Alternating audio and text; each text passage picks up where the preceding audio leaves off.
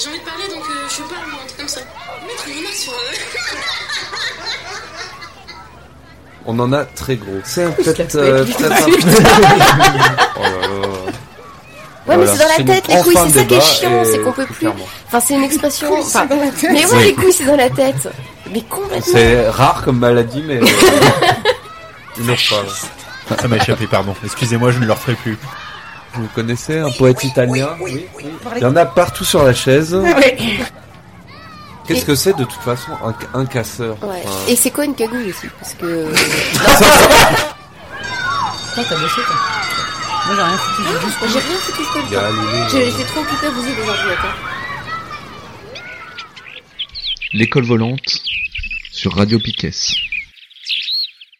L'école volante deux secondes. L'école volante deux secondes. Non, j'enregistre l'émission. J'allais, j'allais encore oublier. Ah.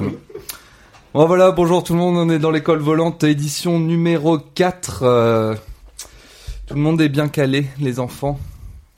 Alors, euh, bienvenue tout le monde. Bienvenue à tous ceux qui nous écoutent et toutes celles qui nous écoutent et ceux qui nous écouteront plus tard en podcast.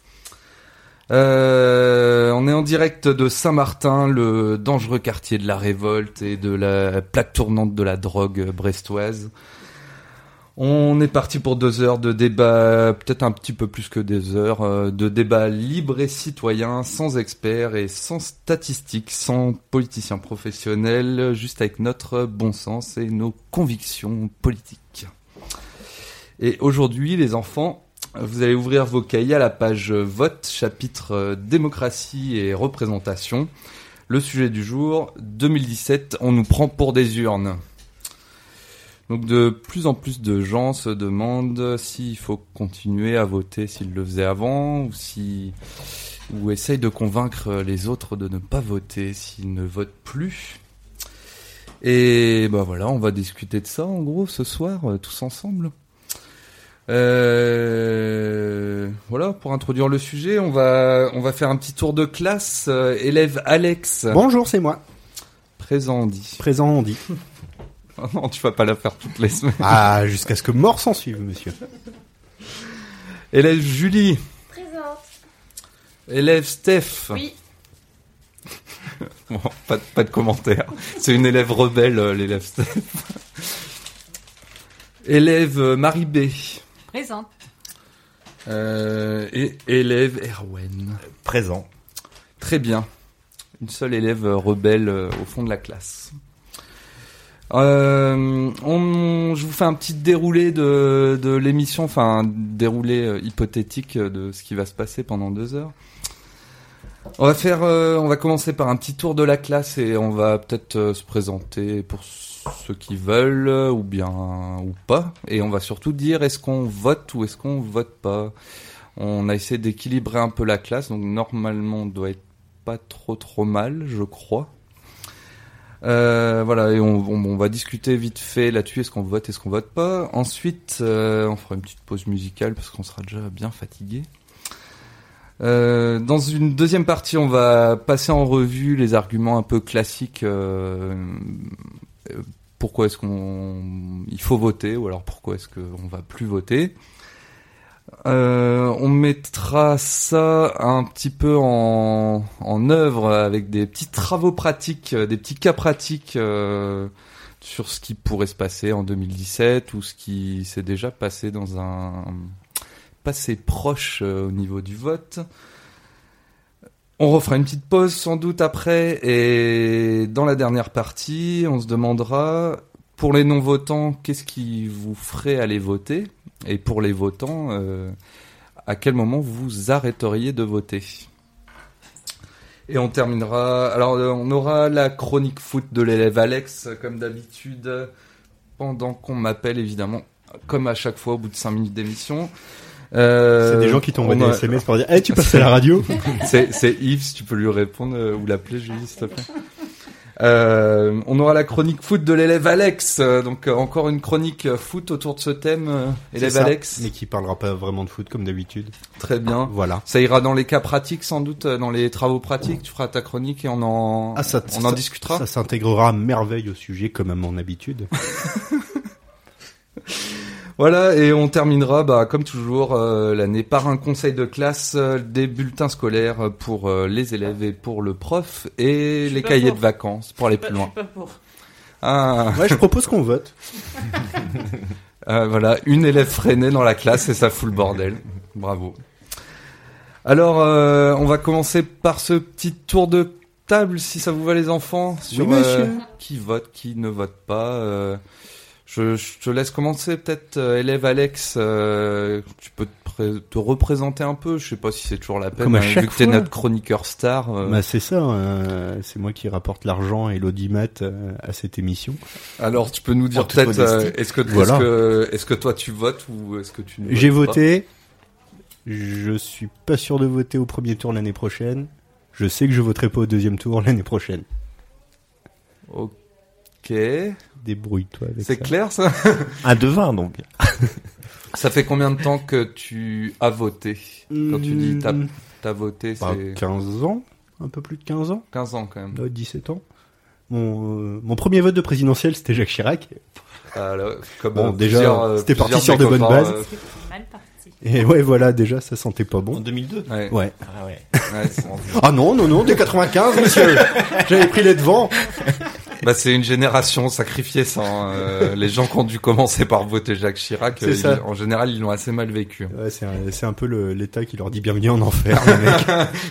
c'est sûr, ça incite pas à voter après. C'est ça, donc il Mais t'avais coup- voté au premier tour avant, non? Oui, oui, oui, j'avais voté pour un vrai, mais... euh, mais oui, donc... euh, Toi, t'avais voté nos Besances encore.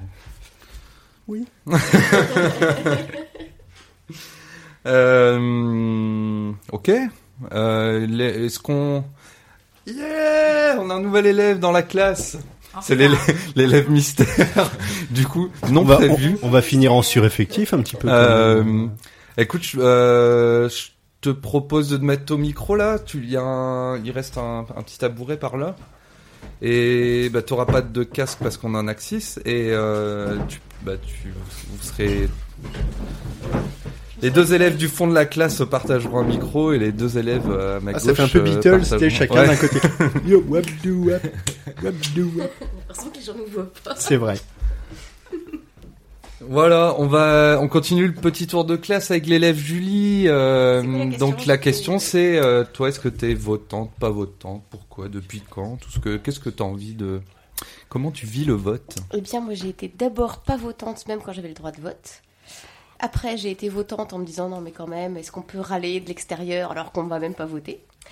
Euh, J'ai quand même été jusqu'à être élue. Je suis toujours élue au conseil municipal. Et là, depuis décembre, où j'ai publié une tribune, je ne vote plus et je n'irai pas voter en 2017. J'estime que le jeu démocratique est complètement faussé, euh, particulièrement pendant l'état d'urgence, mais avec tout ce qui s'est passé depuis euh, sur la remise en cause du droit à manifester récemment. Et euh, tant que les choses sont dans cet état-là, je considère que mon devoir de citoyenne d'aller voter est complètement euh, suspendu. Voilà, je fais la grève. Un point de vue plein d'espoir de l'élève Julie. C'est ça ou elle jette des pneus sur les élus, alors. Est-ce que nous avons un nouvel élève retardateur C'est n'importe quoi. On est un peu désolé, c'est un peu le bordel. Ça va s'affiner. Je le savais que ça allait finir comme ça. On était prêts trop tôt. Euh, alors bah on va on va ça va être l'occasion d'introduire un peu les les les, les nouveaux élèves élèves Yannou Oui, bonsoir à tout le monde et à vous surtout. J'ai, vous ai même pas fait de bisous. Moi, j'ai eu un bisous bisou. bisous Bisous de loin.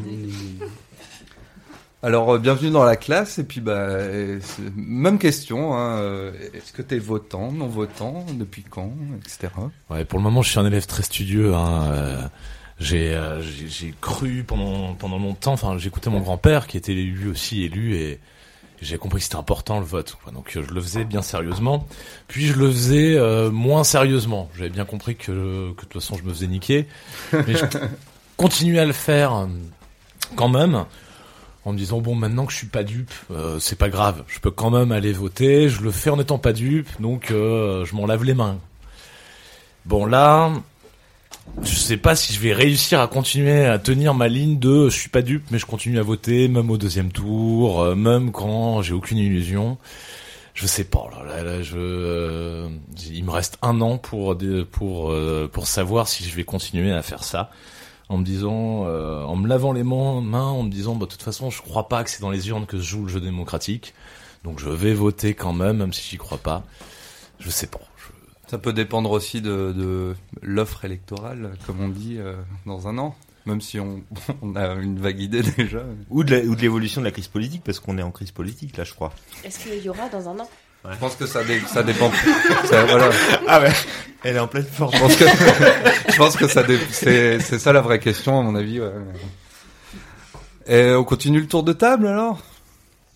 Avec l'élève Steph, qui va nous raconter ce qu'elle est votante, pas votante. Je l'ai été. J'ai commencé par voter en 2002. Et donc euh, par voter Chirac. Voilà. Ah, mais ça. c'est ça, c'est une génération sacrifiée. hein. Euh, Voilà, on se retrouve tous ici ouais, voilà.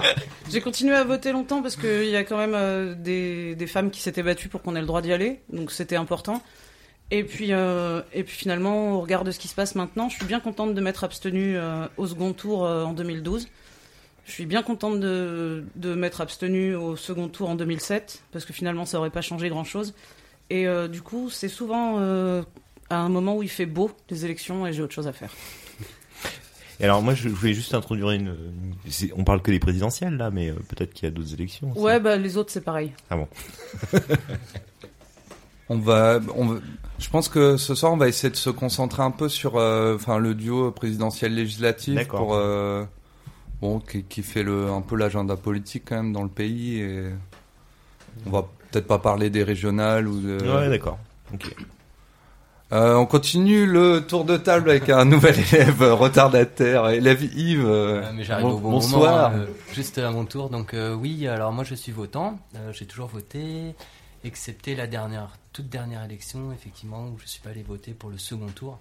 Mais autrement, effectivement, moi je, je suis dans une tradition familiale où c'est une obligation. Par, par idéologie, je suis aussi pour le vote, dans le sens où pour moi c'est c'est euh, c'est un acte civique et surtout un moyen de s'exprimer au même titre que les manifs ou autres. Après, j'entends bien euh, l'argument de certains de dire que euh, euh, le type de, parti qui nous est présenté, ou enfin les formes d'élection qui nous sont présentées, ne, permettent pas l'émergence de, de- des idées que moi je, souhaiterais voir euh, en, œuvre. Par contre, euh, c'est vrai qu'au premier tour, moi, ma, ma philosophie, c'est toujours voter le moins pire. Je ne trouve pas forcément de parti qui me correspondent parfaitement, mais de toute façon, voter le moins pire pour essayer de pousser euh, vers un côté. Bon, évidemment, la gauche pour moi, parce que c'est plutôt ma tendance. Euh, Enfin, même complètement, je dis pas pour. enfin, c'est pas- voilà. Et. Euh... Ouais. C'est pas- Non, mais se pas de Continue, toi, ils font les continue. cons, hein, Voilà. t'inquiète. Laissez l'élève Yves tranquille. Maître, maître, Comme si tu nous connaissais pas, franchement. Ah ouais, vous êtes, vous êtes exécrable, c'est pas possible. Moi, je sors du travail, là. Impossible. Voilà. en Ok, donc mots, euh, votant, euh, votant à fond, quoi. Alors après, je dis pas que je resterai sur cette ligne-là. hein. Euh, Je, je- j'ai- ma réflexion est en cours en ce moment. Ah, toi aussi, donc. Élève Marie B. Alors, moi, je suis la doyenne de cette émission. Donc, Que j'ai eu tu la crois? grande chance de pouvoir voter pour la première fois en 81. Ah bah c'est autre chose. Effectivement, fait pareil. Et donc tu étais fort déçu parce que Giscard est pas passé. Pas vraiment. Ah, J'ai même fêté ça avec un, chez mes parents avec une bouteille de Château Chirac. Mais bon, à l'époque. Et oui, ma mère avait trouvé ça, je sais pas où, mais elle avait trouvé ça. Et j'ai toujours voté depuis. Toujours. Toujours. Premier tour, deuxième tour. Euh, parce que je considère que oui, c'est un droit auquel je tiens. Et euh, j'ai voté. Alors par contre, ce que je regrette, c'est que depuis trois élections présidentielles, j'ai pas voté pour quelqu'un, j'ai voté contre quelqu'un. Et effectivement, ça, ça me pose un problème. Donc, euh, parce que ça fait pas avancer les choses et, euh, je pense que la prochaine fois, je voterai au premier tour aussi pour, pour quelqu'un qui est le plus proche de mes convictions politiques, mais sans grand espoir, vu ce qui s'annonce jusqu'à présent, de trouver quelqu'un qui corresponde à, à mes espoirs. Et au second tour, je voterai blanc. Mais j'irai voter, sûr. Parce que euh, les, dernières les deux dernières élections qu'il y a eu, donc qui n'étaient pas des présidentielles, mais euh, j'ai pour habitude de dépouiller les votes dans ma commune et j'ai constaté que dans une petite commune rurale, eh ben, le vote blanc était beaucoup plus important. Alors bien sûr, ça apparaît jamais de manière très nette dans euh, le- les décomptes qu'on peut trouver par commune, puisque euh, c'est grosso modo quand on a enlevé les, les, les- les bulletins un petit peu fantaisistes qu'on peut retrouver dans les enveloppes euh, et qui eux sont nuls. Euh, et ben après il y a les autres qui sont pas les qui rentrent pas dans le cadre des suffrages exprimés. Et effectivement, on a peu fait la différence, on en a peu parlé. Mais je suis déjà persuadée qu'aux dernières élections, qui n'étaient pas des élections d'enjeu national forcément, eh ben, il y avait quand même beaucoup de gens qui votaient blanc. Mhm. Et je n'ai jamais vu autant de bulletins blancs. Bah en fait, au, au dernier régional ici, euh, entre, enfin au deuxième tour, il y a eu deux fois plus de votes blancs qu'aux élections régionales précédentes. voilà. Et, c'est et alors qu'il c'est vraiment très individuel comme vote parce qu'il n'y a pas eu vraiment de, de, grandes, de grands appels à, à voter blanc. Mais il y a beaucoup de gens qui l'ont fait parce qu'ils tenaient à voter. Ils estiment que c'est quelque chose qui qu'ils doivent faire et qu'ils doivent continuer à faire, euh, même si ça n'a pas d'importance dans les résultats. Mais ils Mhm. continuent à voter blanc. Et, Et je pense euh, qu'effectivement, euh, euh, aux prochaines élections euh, présidentielles, je voterai blanc rien que pour ça. C'est vrai que c'est un peu la seule façon de savoir, c'est de participer au dépouillement. Il y a d'autres élèves dans la classe qui, qui dépouillent. Bah, nous, ça. on a tenu des bureaux de vote, mais à Brest, c'est les machines à ne voter. T'appuies sur un bouton et t'as un ticket de caisse qui sort. C'est euh, ça. Et à Brest, on peut pas faire euh, ce C'est petit difficile de exercice assez amusant connerie, du bulletin nul, puisqu'on Ouais. ne peut pas gribouiller la machine. Tu peux graver des trucs, mais il faut pas le faire chez vous. C'est ça. Et, euh, et en fait, le vote blanc, on a pu juste voir qu'il avait augmenté, mais sans avoir. C'est pas là du tout la même chose que d'avoir le. Voilà, ces bulletins blancs, ces bulletins nuls où les gens expriment. Enfin, moi, je sais que ma grand-mère, elle a toujours mis des petits mots euh, aux politiques quand elle n'était pas d'accord, tout en allant voter, et ça avait du sens. Et voilà, je trouve qu'on nous a privé un peu de cette euh, possibilité-là. Mais euh, jusqu'à les Brest. deux dernières élections, euh, que le euh, bulletin soit fantaisiste à l'intérieur de l'enveloppe ou qu'il soit réellement blanc, il rentrait dans la même catégorie. C'était su- c'était su- euh, suffrage non exprimé. Mm. Maintenant, obligatoirement, il est décompté comme tel. C'est tant de bulletins fantaisistes ou ne convenant pas ou non exprimés et tant de blancs. Donc Ceci le dit, pas- décompte est fait et on, on peut le faire. Ceci dit, ils sont pas exprimés non plus. Ils sont pas exprimés, mais on peut imaginer que c'est quand même une façon de dire qu'on ne veut d'aucun. Mhm. Et c'est la seule moy- le seul moyen qu'on a, et ce n'est que récemment qu'on peut le faire. Avant, on pouvait pas. Donc, à partir du moment où on peut le faire, c'est à peu près la seule solution qui reste, effectivement. Et on va continuer alors le, le tour de table avec, euh, enfin, et finir le tour de table avec l'élève Erwan. Oui, T'as eh pas ben, répondu, toi. Moi, je suis l'instit. je suis complètement neutre. alors euh, moi j'ai voté. euh, Est-ce que vous avez tous perdu le son dans vos oreilles là ou il y a que moi euh, Non, moi, j'ai jamais eu. J'ai toujours d'une oreille. Moi, je Moi, l'ai. j'ai- Ok. alors moi je l'ai. Ah, ok, c'est bon. Excuse-moi, Erwan. Je t'en prie. Euh, moi, j'ai voté euh, depuis la, la première fois que j'ai voté, c'est euh, 92. hein. Euh, C'était Maastricht. Donc voilà, j'ai voté contre. C'est passé. Et après, je me souviens qu'en 2005, j'ai voté contre le traité constitutionnel européen et qu'on était majoritaire et que c'est passé quand même. Donc voilà, c'est Mm. peut-être ça aussi euh, un des problèmes dont on va, dis- On va en va repar- on va discuter ce soir. hein. Euh, moi, je vote aussi un peu, je suis à peu près d'accord avec ce que dit, euh, enfin, ce qu'ont dit les deux précédents, parce que je, suis, je vote à chaque élection. J'exprime pas tout le temps. Euh, des fois, enfin, j'ai voté blanc plusieurs fois. Euh, voilà, mais je considère que c'est un que c'est un droit aussi, que c'est un droit qu'il faut utiliser. Parce que aussi un peu comme ce que disait Julie, c'est après c'est un peu plus compliqué de dire bah voilà une fois qu'on n'a pas voté de dire bah de Mm. gueuler contre contre les les mesures qui sont qui sont souvent dramatiques et surtout en ce moment là enfin une fois de plus en ce moment euh, qui sont prises contre contre la population contre le peuple et donc nécessairement je vais voter à chaque fois après je, je pense si on parle de la présidentielle c'est un système complètement pourri etc et, euh, et qui, qui provoque euh, finalement ce désenchantement qui provoque euh, enfin, ce désenchantement ce, ce dégoût plutôt parce que c'est un peu ça qu'on ressent Et, et, et voilà. Par contre, je vais continuer. et je pense que ça, ça suffit pas, par contre, de voter. Voter, ça, ça, ça, su- ça suffira jamais. Et il faut eff- effectivement aussi avoir une, une activité collective, euh, organisée ou pas, mais en tout cas. euh, euh, peser euh, sur le, le choix politique. Le, vote ne peut pas suffire et, et c'est juste une, une photographie à un moment donné. Voilà. Ok, super. Bah, merci tout le monde pour le petit Et tour de toi table. Moi, moi, je suis euh, votant, votant de premier tour, un peu comme euh, l'élève Votant Steph. suis ouais, votant du premier tour, un peu sans conviction, quoi. Mais, Un petit euh, dilettante, quoi. Non, non, je vote. euh, bon, je voilà, je vote. Je vote. Je vote. euh, je suis un NPAiste euh, assez convaincu. Enfin, j'avais été convaincu par euh, nos Besances, par euh, Philippe Poupou. Euh, mais après, c'est enfin forcément sans conviction, quoi, parce que bah voilà, pas de sans, pas de attends, pro- sans conviction, parce que ne sachant qu'il allait pas gagner, ou sans conviction parce que euh, euh, C'est pas en choisissant au pif si c'est ça, Ouais, la non, question. mais, non, non, mais euh, euh, sachant que même eux, s'ils arrivaient au pouvoir, ils, ils seraient un peu contraints par tout un système technocratique. Ou voilà, donc il y a de. Pourquoi est-ce que tu es désabusé Euh, c'est que je sais que mon vote ne se traduira pas. Donc mon vote pour des représentants ne se, tra- ne se traduira pas par des représentants pour moi. Bah t'as qu'à voter à droite.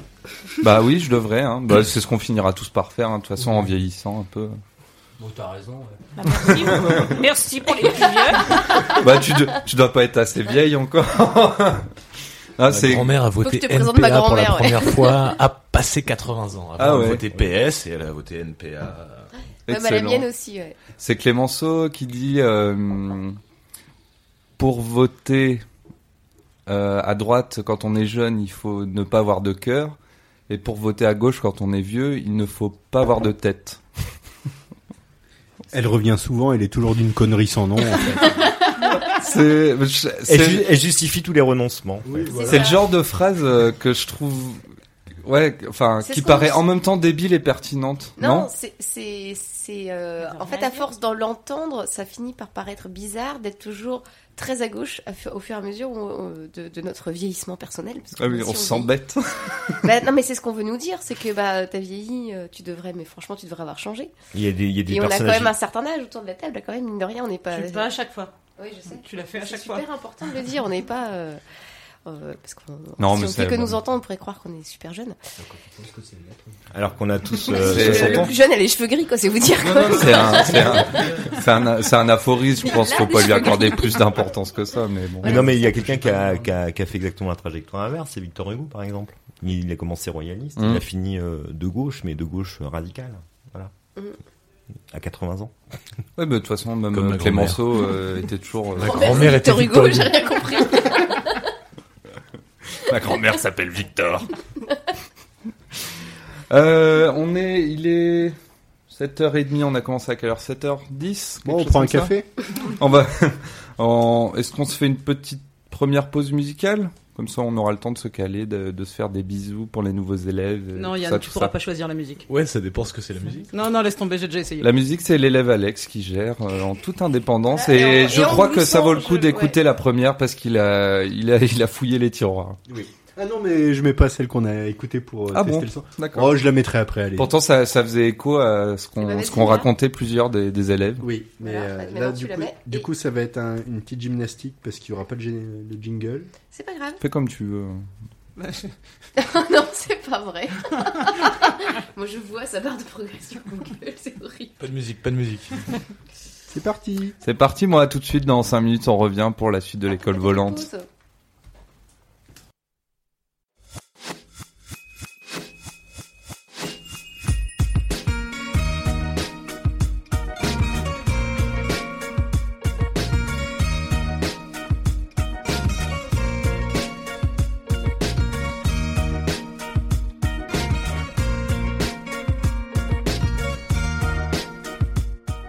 L'école volante, l'émission de débat pas comme les autres, de Radio Piquet. Émission du 3 juin 2017, on nous prend pour des urnes.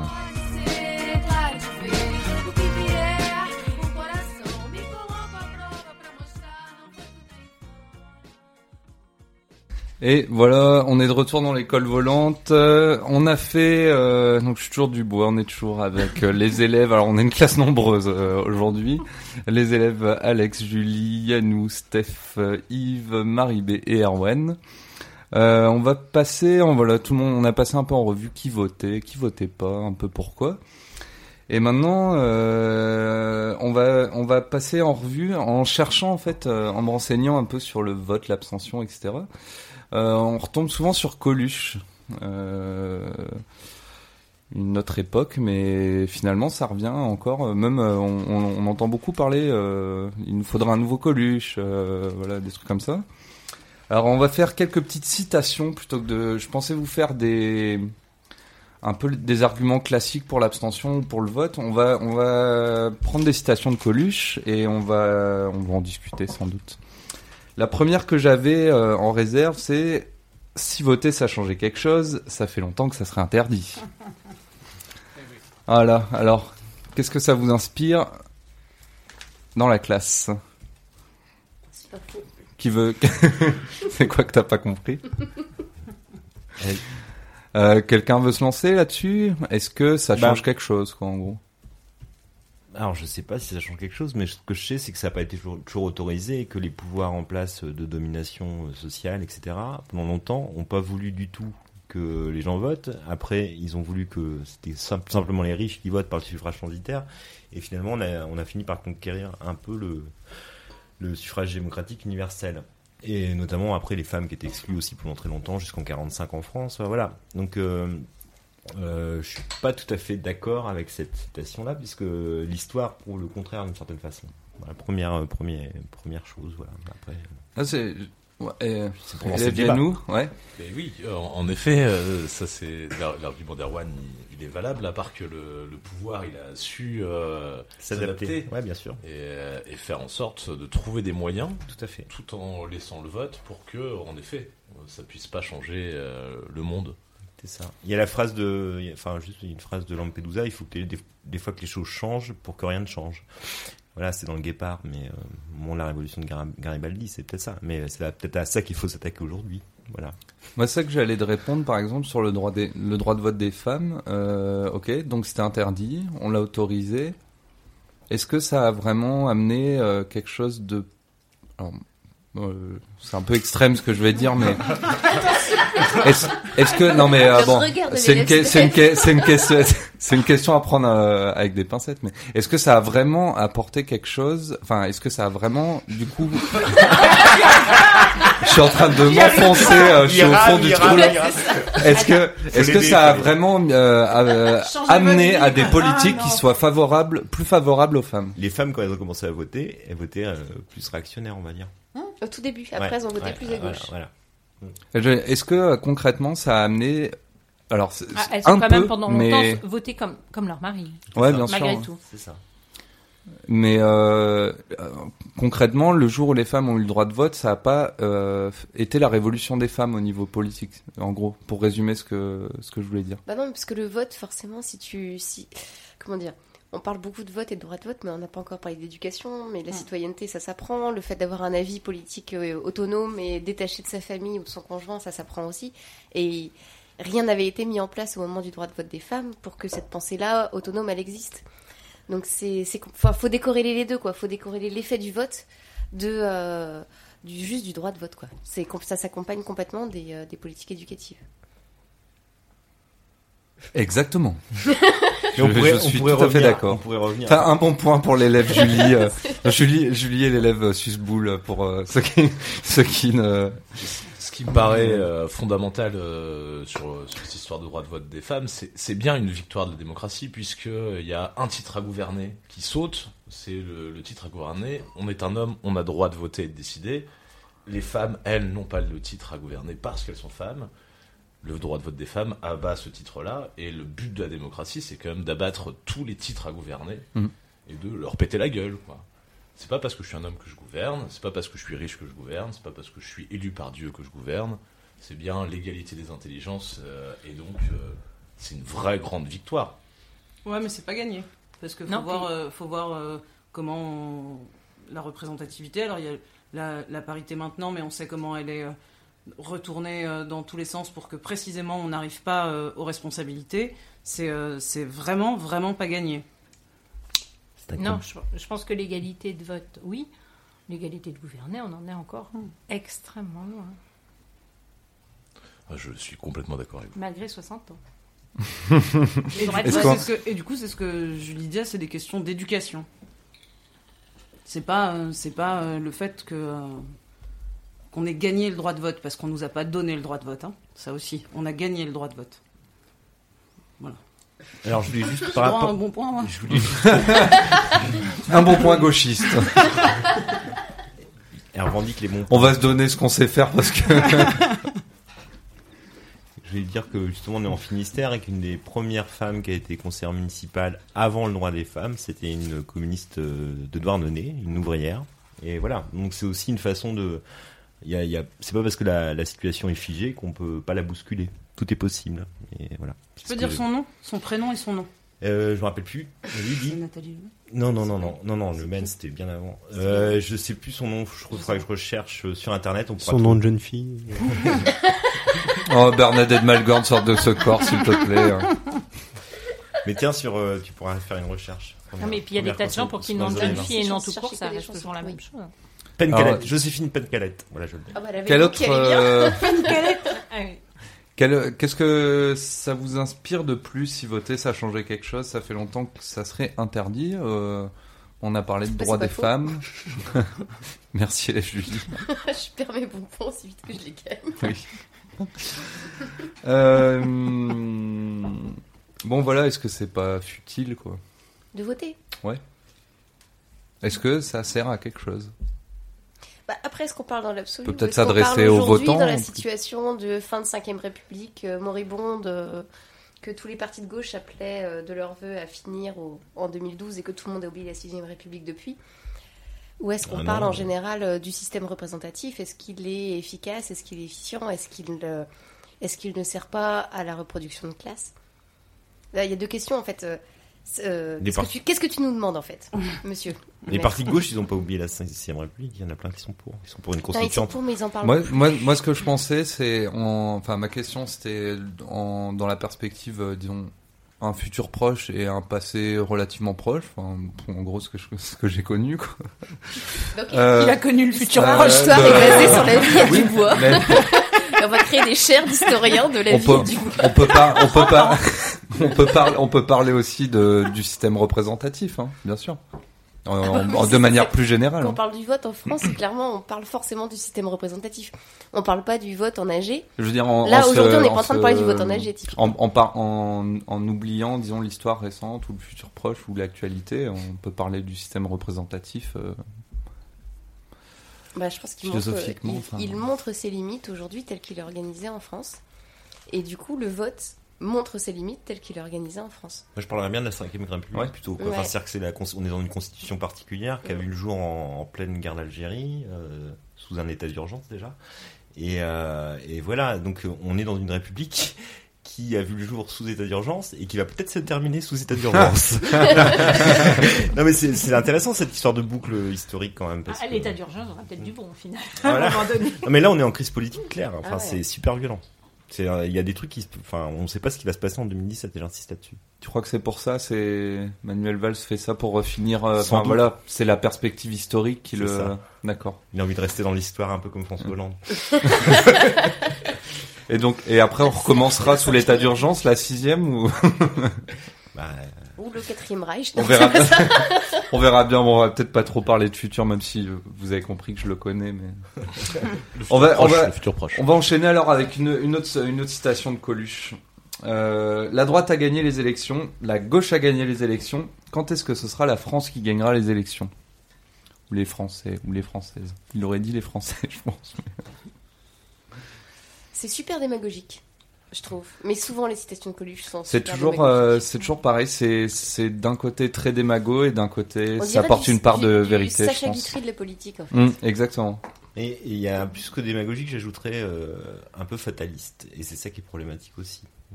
Et moi, j'ajouterais complètement con. Encore Non mais t'arrêtes avec les citations. Tu veux dire que la gauche a jamais été au pouvoir?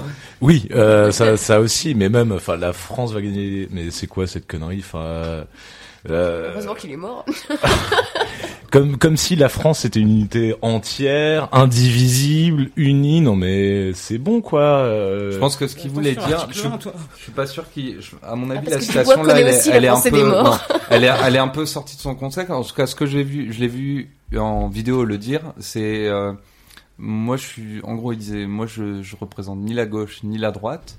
Euh, je, ce que je veux, c'est euh, que les, les, les gens, enfin les Français, euh, que ce soit les, ni quelqu'un de droite ni quelqu'un de gauche, mais euh, les gens qui gagnent l'élection. Tu vois? Non, mais ça, c'est débile. Mm. Les gens, ça n'existe pas. En gros, je veux ni que ce soit Sarko, ni que ce soit Hollande, je veux que ce soit les gens oui, mais c'est ce que qui gagnent l'élection. les gens, ça n'existe pas. Et la, la politique, elle est quand même faite, et c'est super important de le dire, et je crois que c'est ça qu'on a aussi vachement perdu, elle est faite pour être clivante. Elle est faite pour avoir des positions sur des valeurs qui sont forcément opposées. C'est compliqué de vivre ensemble, et forcément, on n'a pas la même façon de le penser. Et tous ceux qui veulent mélanger, faire une espèce de maelstrom politique de euh, l'union, de les gens, le peuple, euh, un truc super uni comme c'est ce qui se passe aujourd'hui, puisqu'on refuse le clivage politique et les engueulades eh ben, ils ont cette façon d'effacer le politique et je pense qu'on en est vraiment victime aujourd'hui. On est enfin, ouais, c'est ça, c'est le bout de la crise là. Là, je vais faire la seule citation que Ça, je connais par cœur. Coluche. Euh, je suis euh, aujourd'hui là, j'étais en formation avec la Scope le contre-pied aujourd'hui et ça m'a donné l'occasion de reciter leur euh, la, la définition de la démocratie qui, re- qui que eux mettent euh, en- comme cœur de leur pensée politique. Et cette, cita- cette citation, on est attribuée à Rancière. Euh, Vincent euh, dirait que c'est pas Rancière, mais euh, pardon, pas Rancière, Ricoeur. Euh, donc euh, Vincent, si tu écoutes, je sais que tu dis que c'est pas lui. cette, démo- cette définition, c'est est démocratique une société qui se reconnaît divisée, traversée par des contradictions d'intérêts et qui se donne pour mission, pour but de euh, d'impliquer à part égale chaque citoyen dans l'expression de ces contradictions d'intérêts, dans l'analyse de ces contradictions d'intérêts, dans la mise en délibération de ces contradictions d'intérêts et dans l'arbitrage de ces contradictions d'intérêts. Donc, moi, je préfère, euh, je préfère cette définition à la phrase de Coluche, quoi. D'un autre côté, on pourrait aussi dire, euh, dans cette définition, il n'y a ni droite, ni gauche, ni machin. C'est un peu, ça efface un peu certaines frontières aussi, non? Mais quelle frontière Frontières, enfin. euh, qu'il n'y a pas de, de conviction politique là-dedans. Donc elle Bah, c'est bien. On pense, on, pense, on pense tous des choses, ok, très bien, et il faut apprendre à vivre ensemble, ok, très bien, mais euh, On se regroupe pas sous une, une bannière quand on pense un peu les mêmes choses, c'est ça que tu Hmm. veux dire Et C'est trop mignon, il lève le doigt pour ceux qui n'ont pas l'image. l'élève l'élève Erwan lève le Alors, doigt. moi, je sais pas. Oui, du coup, je- c'est que je veux pas prendre la, parce que j'ai souvent envie d'intervenir parce que j'ai, voilà, ça m'intéresse justement de discuter et j'ai pas trop envie de prendre la parole de, de ceux qui parlent moins, etc. Donc, faut pas. C'est pour ça que je levais la, un peu timidement le doigt. Mais euh, en fait, ce qui, ce qui, enfin, ce qui, enfin, ce qui est, ce qui est vraiment nécessaire, parce qu'on entend beaucoup effectivement, oui, les hommes, si les hommes de bonne, bonne volonté, c'est un peu ce que dit Macron hein, en marche. euh, euh, J'entends ça souvent dans le truc, dans les propos du café du commun, enfin, ou des amis. Hein, voilà, c'est pas du tout péjoratif, mais euh, oui, il faudrait que les gens de gauche et les gens de droite euh, se mettent ensemble et puis on, on irait dans le bon sens. Mais on, on en revient à ce qu'on disait avant, c'est-à-dire que, et ce que dit très bien Yann sous forme de citation, c'est-à-dire qu'il y a besoin de, de conflits, mais de conflits au sens noble du terme. Il y a, il y a un truc sur le conflit il y a pas longtemps. Faut pas avoir peur du conflit, du conflit politique, parce que c'est comme ça qu'on va réussir à, inventer quelque chose de neuf. Et là, on est vraiment dans une situation où, euh, bah, pour pas le nommer, le PS euh, a été euh, kidnappé, enfin, euh, comment dire, euh, privatisé par une, une espèce de clique là qui veut détruire euh, le PS. Donc euh, voilà. Après le PS, moi j'en attends rien de spécial depuis longtemps. J'ai jamais voté PS au premier tour, euh, pour être euh, clair là-dessus. Euh, mais euh, qui veut faire un, tr- un truc à l'américaine, démocrate, républicain, et on voit que la- aux États-Unis c'est une fausse alternative. Et on voit qu'aux États-Unis il y a 4 il y a 60% d'abstention et que c'est toujours les capitalistes qui décident de, de tout à la fin. Voilà. Donc euh, la question elle est là aussi.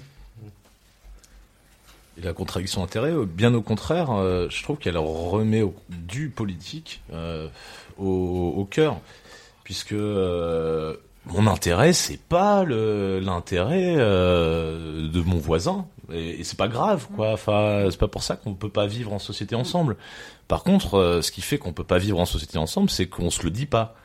On dit pas, bah non, mais attends, ce que ce que tu promeus là, euh, ça va me foutre dans la merde. Donc je suis pas d'accord. Et mon intérêt, c'est de te le dire et de dire, euh, bah, qu'est-ce qu'est-ce qui est bon pour moi?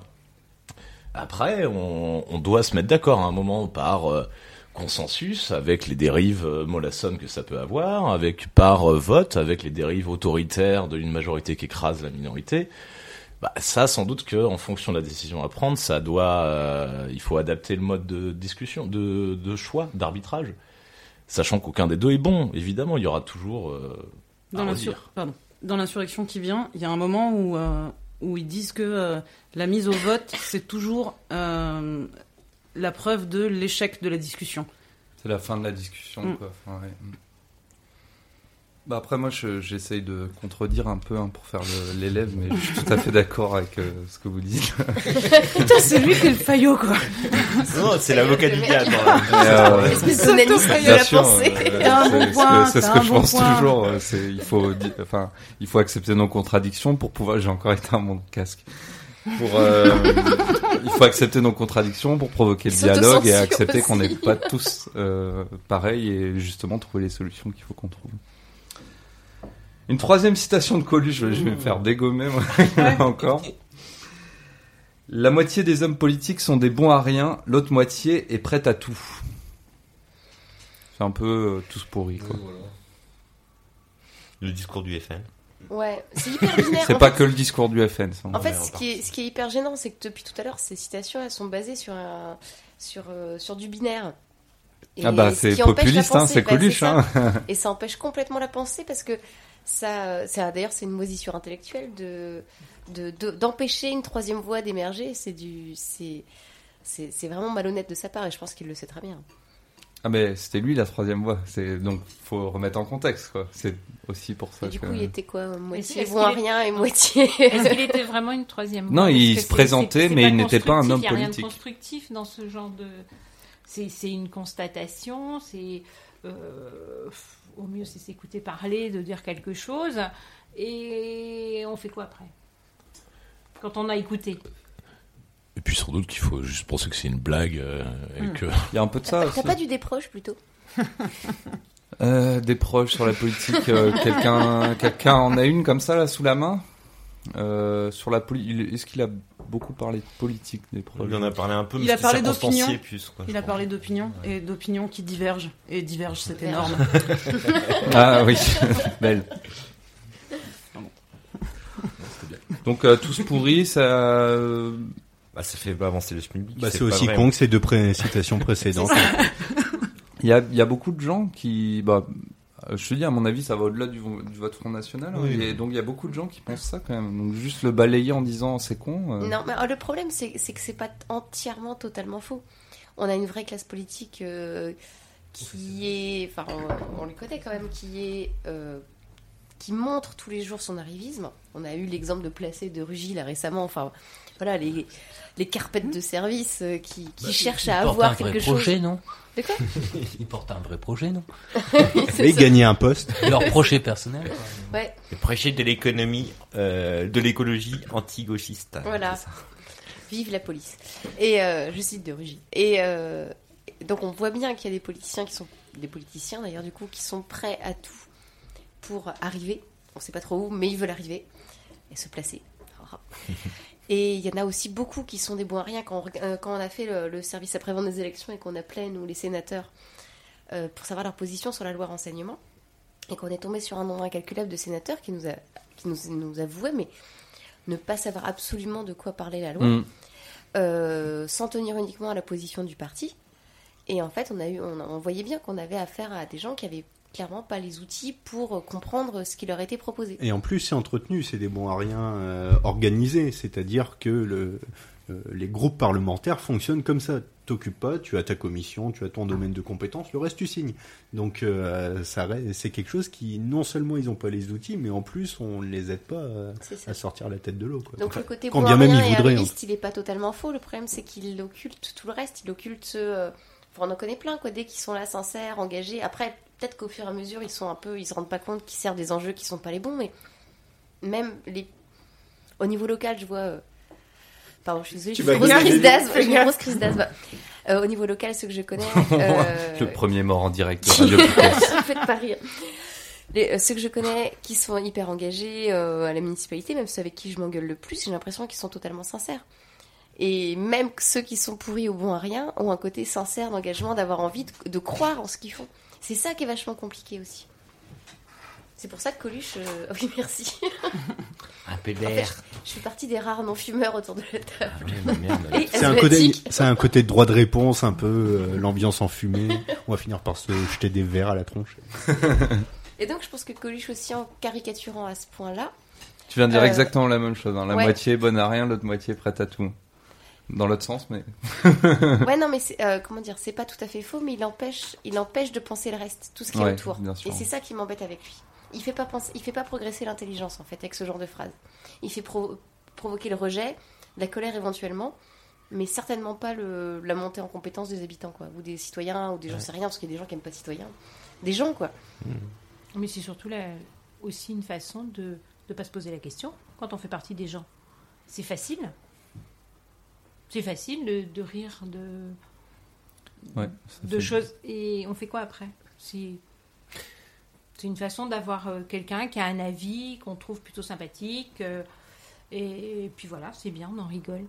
Et moi, moi, j'ajouterais que les gens, enfin que les gens, la, la majorité des du peuple ou de, des citoyens actuels, je sais pas comment on les appelait, enfin nous quoi, mais euh, une majorité n'est pas plus en- politique sans être élu. C'est-à-dire que c'est ce qui pose problème, c'est euh, c'est la passivité euh, de la majorité du peuple. hein. Parce que euh, si euh, le peuple était actif et était debout, euh, ça se passerait complètement différemment. C'est-à-dire qu'il y aurait, voilà, euh, les élus, bah, on viendrait les solliciter toutes les 30 secondes et puis euh, ils seraient obligés de construire avec le peuple. Là, là quasiment, ils sont étonnés quand, quand on gueule.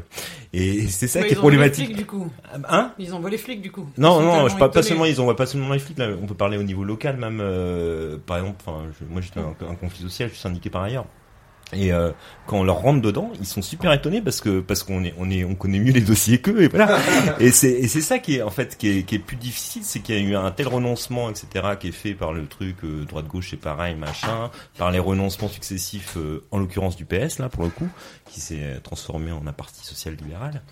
Et ben c'est c'est c'est ça qui- c'est ça qui qui qui provoque du, du de, de la difficulté d'agir pour la majorité des, des citoyens et c'est comme ça qu'on va s'en sortir on pourra pas s'en sortir différemment enfin ça on on, a- on, on avance peut-être sur un dossier sur un, un débat à venir mais c'est- Bah, c'est un peu là qu'on va en venir. hein.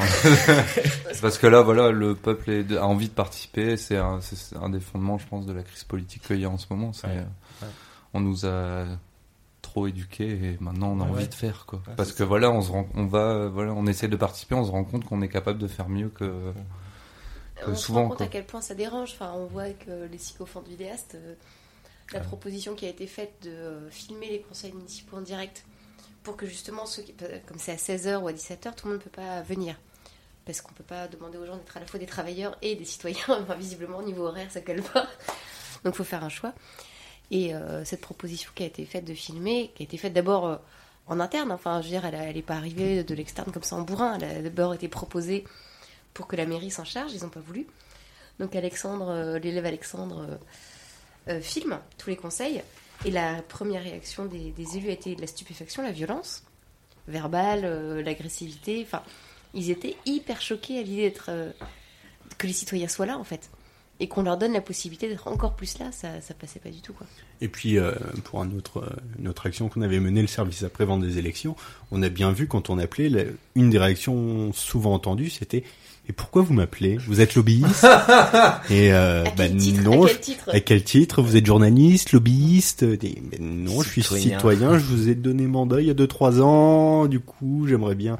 Et, euh, et ça, ils sont pas du tout habitués, raison, raison de plus pour continuer à le faire. Ouais. Et euh, mais il faut qu'ils prennent l'habitude que sur chaque dossier, les citoyens les appellent pour dire alors j'aimerais savoir ce que vous allez voter ou alors j'ai étudié le dossier, euh, voilà ma position, je vous ai donné mandat, donc vous allez voter ce que je vous demande de voter.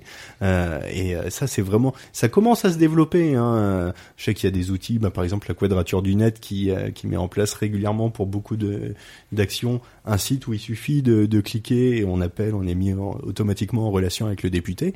Et faut vraiment que ça se mette en place et qu'ils prennent l'habitude que les citoyens, c'est pas juste une porte qui s'ouvre s'ouvre une fois tous les six ans euh, pour distribuer un tract, quoi, et que euh, au quotidien on surveille ce qu'ils font et on leur donne notre avis, quoi. On avait imaginé à un moment l'opération 375, puisqu'il y a 375 députés. C'était à l'époque des indignés. Non, 577. non Ouais. Ouais, c'est 500, ouais, pardon, 577. Elle est nulle en Non, je suis chiffres. Désolée, je suis vraiment nulle Elle en met des chiffres. Les élèves ont entre 0 et 1000. Et donc, en fait, l'idée, c'était qu'on débarque régulièrement, non pas au téléphone, mais dans les permanences des députés, avec euh, des cahiers de doléances, euh, avec en tout cas plusieurs citoyens, puis de revenir régulièrement en disant non, c'est pas juste une fois, on vient pas juste une fois de faire coucou, on reviendra la semaine prochaine, et de revenir comme ça pour montrer qu'il y a un suivi des dossiers par les citoyens, et pas pour leur. euh, c'est pas la, la question du mandat impératif, mais en tout cas, c'est un minima, c'est pour ça le service après-vente, enfin, c'est vachement, vachement lié. Et Et puis c'était pour contrer, ouais. c'était pour contrer aussi. Je sais que notre bon maire, enfin, euh, dit régulièrement dans, oh, de toute façon, les citoyens, je sais ce qu'ils pensent, je les vois dans la rue. Ah, bon, c'est peut-être un peu léger quand même. Sinon, bon, on doit mouiller, on peut voir un peu le ressenti ou. euh, ça. Oui, je sais. Mais il y a sans doute une question de, fondamentale là-dedans, euh, de responsabilité des citoyens, parce que vraiment, le, on parle beaucoup des lobbies, de leur pouvoir et tout, et euh, un des principaux arguments qui est, euh, mis en avant par les politiques quand ils parlent des lobbies et que bah, voilà ça existe, il faut bien que ça existe, c'est euh, vraiment la compétence, c'est-à-dire c'est les seules personnes qui sont capables de nous aider à faire la loi, etc. Donc euh, aidons-les nous-mêmes, quoi. Sans laisser des gens qui ont d'autres intérêts que les nôtres euh, le faire à notre place. quoi. Et alors on fait ça comment? Bénévolement? Pour l'instant c'est ce qu'on fait, hein, je crois. Bah, faut mieux, qu'on- on fait mieux qu'on le fasse bénévolement que payé par, euh, par un, un vrai lobby. Autrement, ça pose problème. Peut-être. ok, bon j'ai j'ai une dernière citation, après on va faire une Ah non, petite, pas encore euh, du Coluche. Si, encore du Coluche. Et j'hésite entre plusieurs, mais Il y a l'autre ici, je vais vous Paul faire Ricoeur la, et je vais vous faire la plus. Oui, bah j'essaye d'un peu de relever le niveau, quoi. Ça me rappelle un conseil euh, de BMO il y a Oh, quelques mois. boules, où il faisait un concours à celui qui faisait le plus de citations de paroles de Johnny. euh, On est à peu près sur le même niveau en fait. Voilà. C'est un jeu vachement Euh, cool en fait, de placer des mots Ah bizarres. Un bon point en moins pour l'élève Adex. Voilà. Je suis au moins 400 là au euh, bout de 4 émissions. Les hommes politiques, on devrait les faire souffler dans le ballon pour savoir s'ils ont le droit de conduire la France au désastre. Ah bah déjà au niveau local, ça va pas le faire. C'est gratuit, c'est drôle. Ça passe. Je sais pas, moi je, moi je me trouve plus intelligent quand j'ai un coup dans le nez, donc peut-être c'est pareil pour les autres.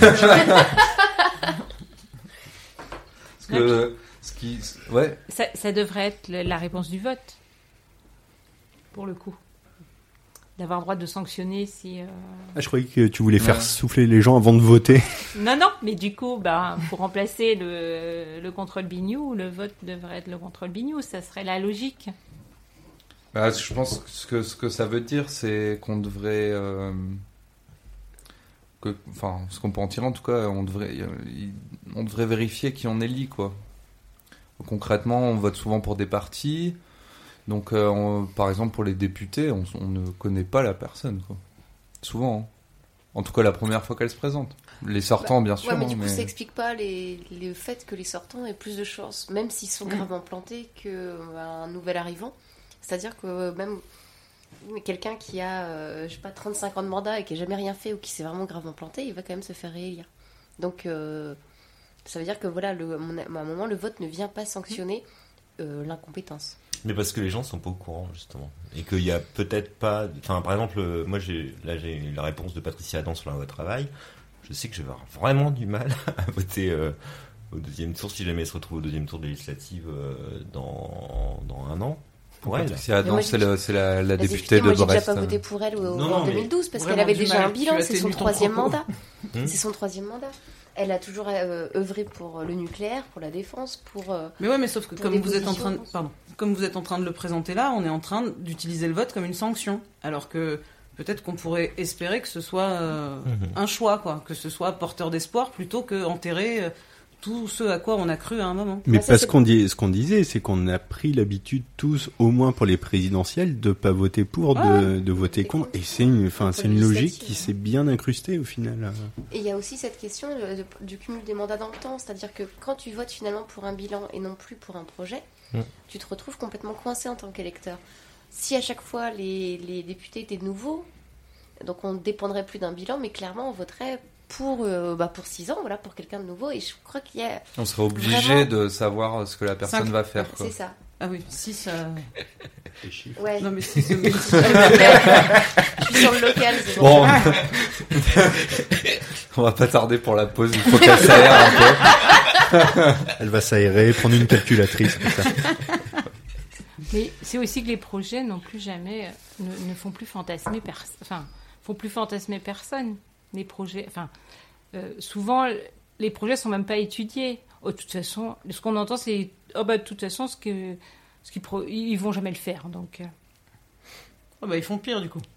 donc oui, voilà. non mais après je suis pas d'accord avec ça, mais c'est souvent le.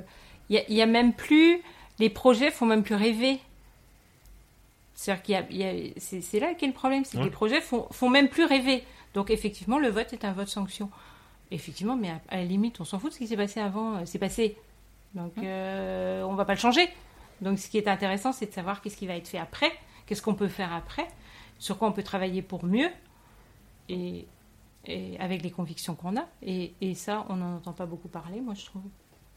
Je pense qu'il y a même plus vraiment de projets, quoi. Je veux dire, euh, par exemple, euh, mon ennemi c'est la finance. euh, on voit bien ce que l'idée générale, mais enfin, euh, il- c'est pas comme dire euh, je vais appliquer les accords de Bâle ou voilà. C'est très très vague, quoi. Non, mais ça c'est ce qu'on retient. Mais dans la même phrase, il y avait je vais séparer les banques euh, de les banques d'investissement des banques euh, Oui. d'épargne.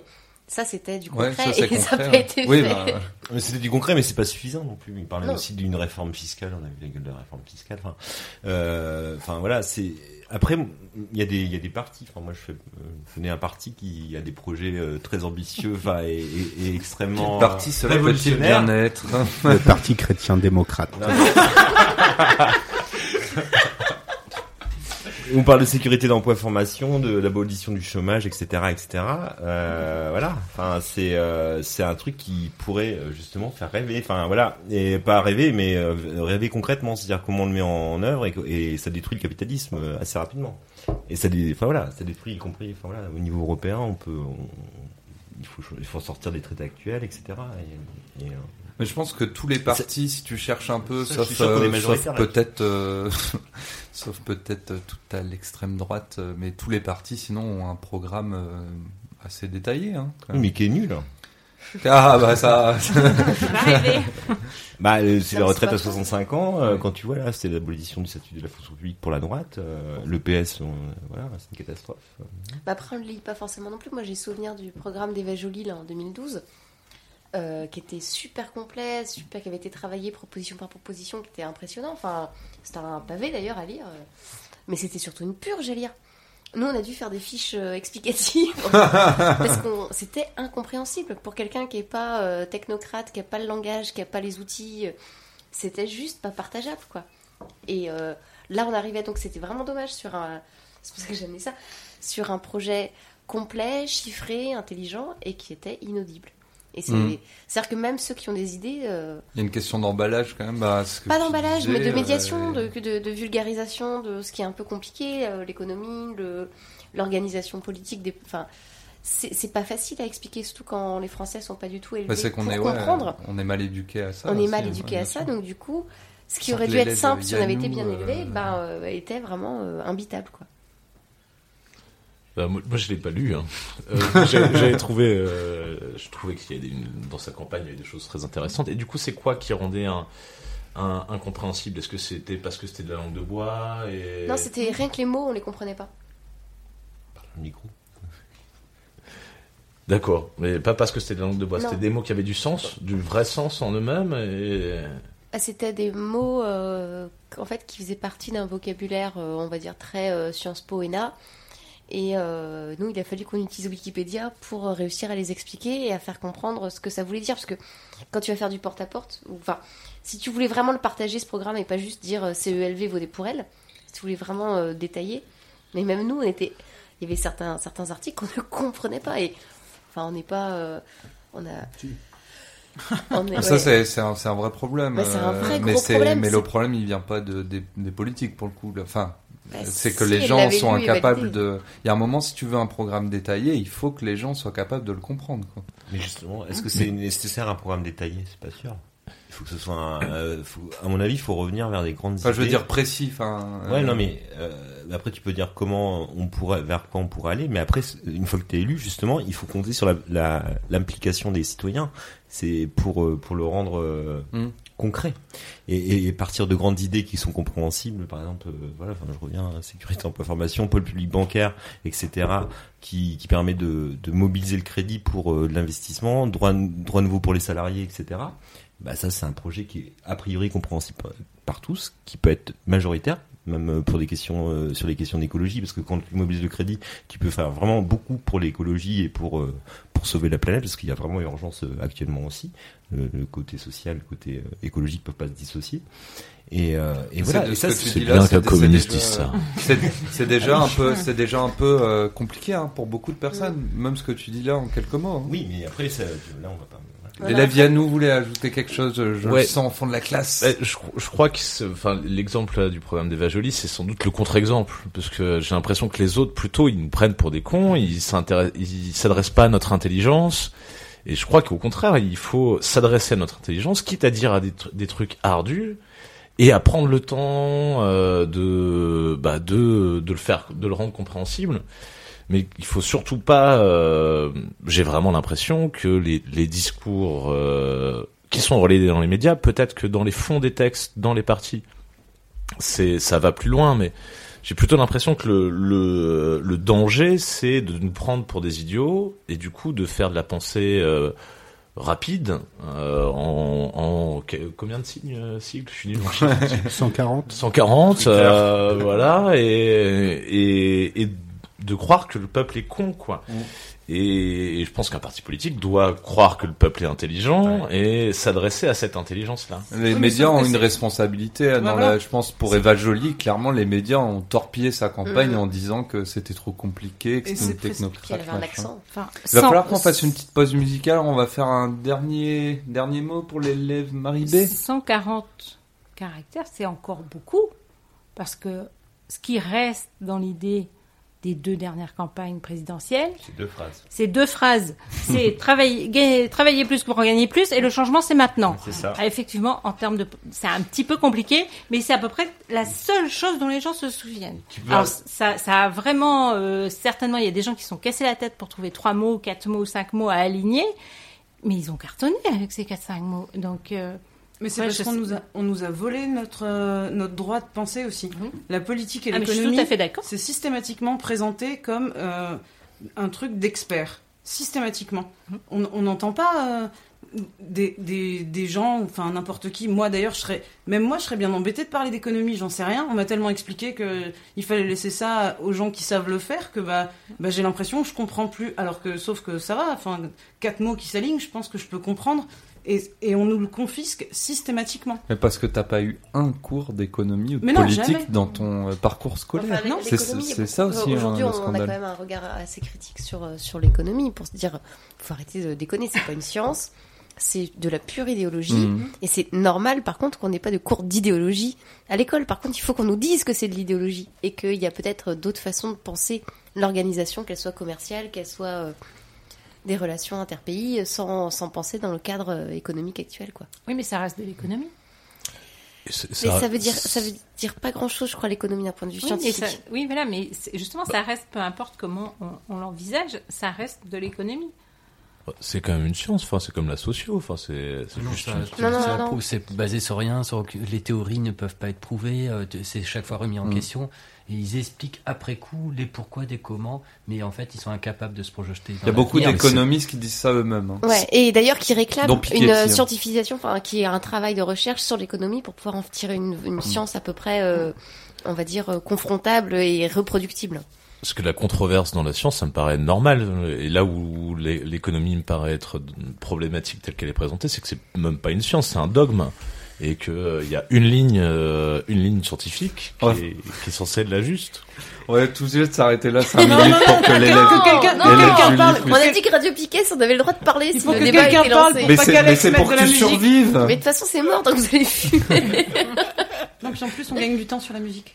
Et non, moi je voulais juste dire euh, sur, enfin par rapport dans ce sujet-là de- sur l'économie, il y a les, autorité. il y a les économies euh, économistes orthodoxes, dits orthodoxes, les ultralibéraux, et les économistes hétérodoxes. Et en fait là, ce qui se passe au niveau universitaire, c'est qu'ils virent tous les, économistes hé- hétérodoxes. Ils les remplacent pas quand ils partent en retraite, ils les remplacent par des par des orthodoxes. Donc les mecs qui répètent exactement la même chose, c'est il n'y a pas d'autre chose que le capitalisme. Il faut, il faut appliquer la loi du travail parce que euh, avec, euh, avec les, les- la démocratie d'entreprise, voilà. après c'est des termes aussi super enfin, technocratiques qui, qui, qui sont complètement faux. Euh, avec la démocratie d'entreprise, on va pouvoir euh, améliorer le chômage, retirer la précarité, tout ça. Enfin, c'est En tout cas, c'est quelque chose qui marche vachement bien parce qu'elle est même intégrée maintenant par, ben, par les gens qui, se, qui sont exploités par ce système. Parce que clairement, on entend souvent, mais on peut pas faire autrement, euh, ce genre de choses. Moi, quand je discute avec des collègues qui, qui sont ouvriers, qui, euh, euh, qui euh, voient leur patron, alors de petites PME, alors c'est étonnant parce qu'ils utilisent justement le mot de patron et non le, le mot de chef d'entreprise. C'est pas des patrons, leur chef d'entreprise. Eh bien, ils intègrent effectivement directement le, le fait que. euh, que ce sont euh, que qu'il y a des règles économiques justement et qu'on ne peut pas déroger à ces règles. alors que si, il faut les arranger. Des. Ok, on va, on va faire une petite pause musicale. Moi, je pense que l'économie, on en parle trop en politique et qu'au-delà de parler d'économie euh, qu'on devrait apprendre à l'école, on pourrait parler de. Excuse-moi pour le faux signal, l'élève Alex. Mais de politique, voilà. On n'a on pas un cours de politique, euh, de débat, de. Voilà. Mais on a des vieux trucs d'éducation civique qui nous apprennent euh, vite fait la Constitution, quand est-ce qu'on a le droit de voter typiquement, Euh, et c'est tout. Voilà. C'est ça qui manque, je pense. Au-delà de enfin, l'économie peut en faire partie, mais c'est pas le. C'est app- apprendre à causer, apprendre à débattre, apprendre à avoir une opinion, apprendre à se confronter à l'o- à l'opinion des autres, etc. Et ça, on n'en a pas un seul cours, quoi. C'est les profs qui font ça un peu à la sauvette quand ils peuvent, euh, s'ils sont motivés, quoi. Si Voilà, là-dessus, on s'arrête, on fait une pause musicale. Fasciste. Fasciste. De merde. Voilà. De toute façon, il y a une émission n'est pas réussie si j'ai pas un petit fasciste de l'élève Alex. On se fait une petite pause musicale et on Oui. revient dans 5 minutes. Oui, maître. À tout de suite.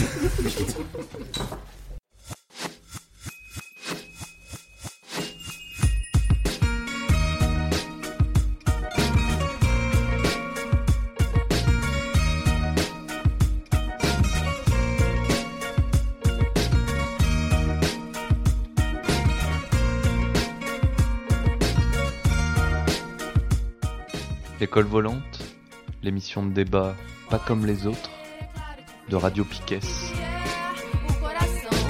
Émission du 3 juin 2017, on nous prend pour des urnes.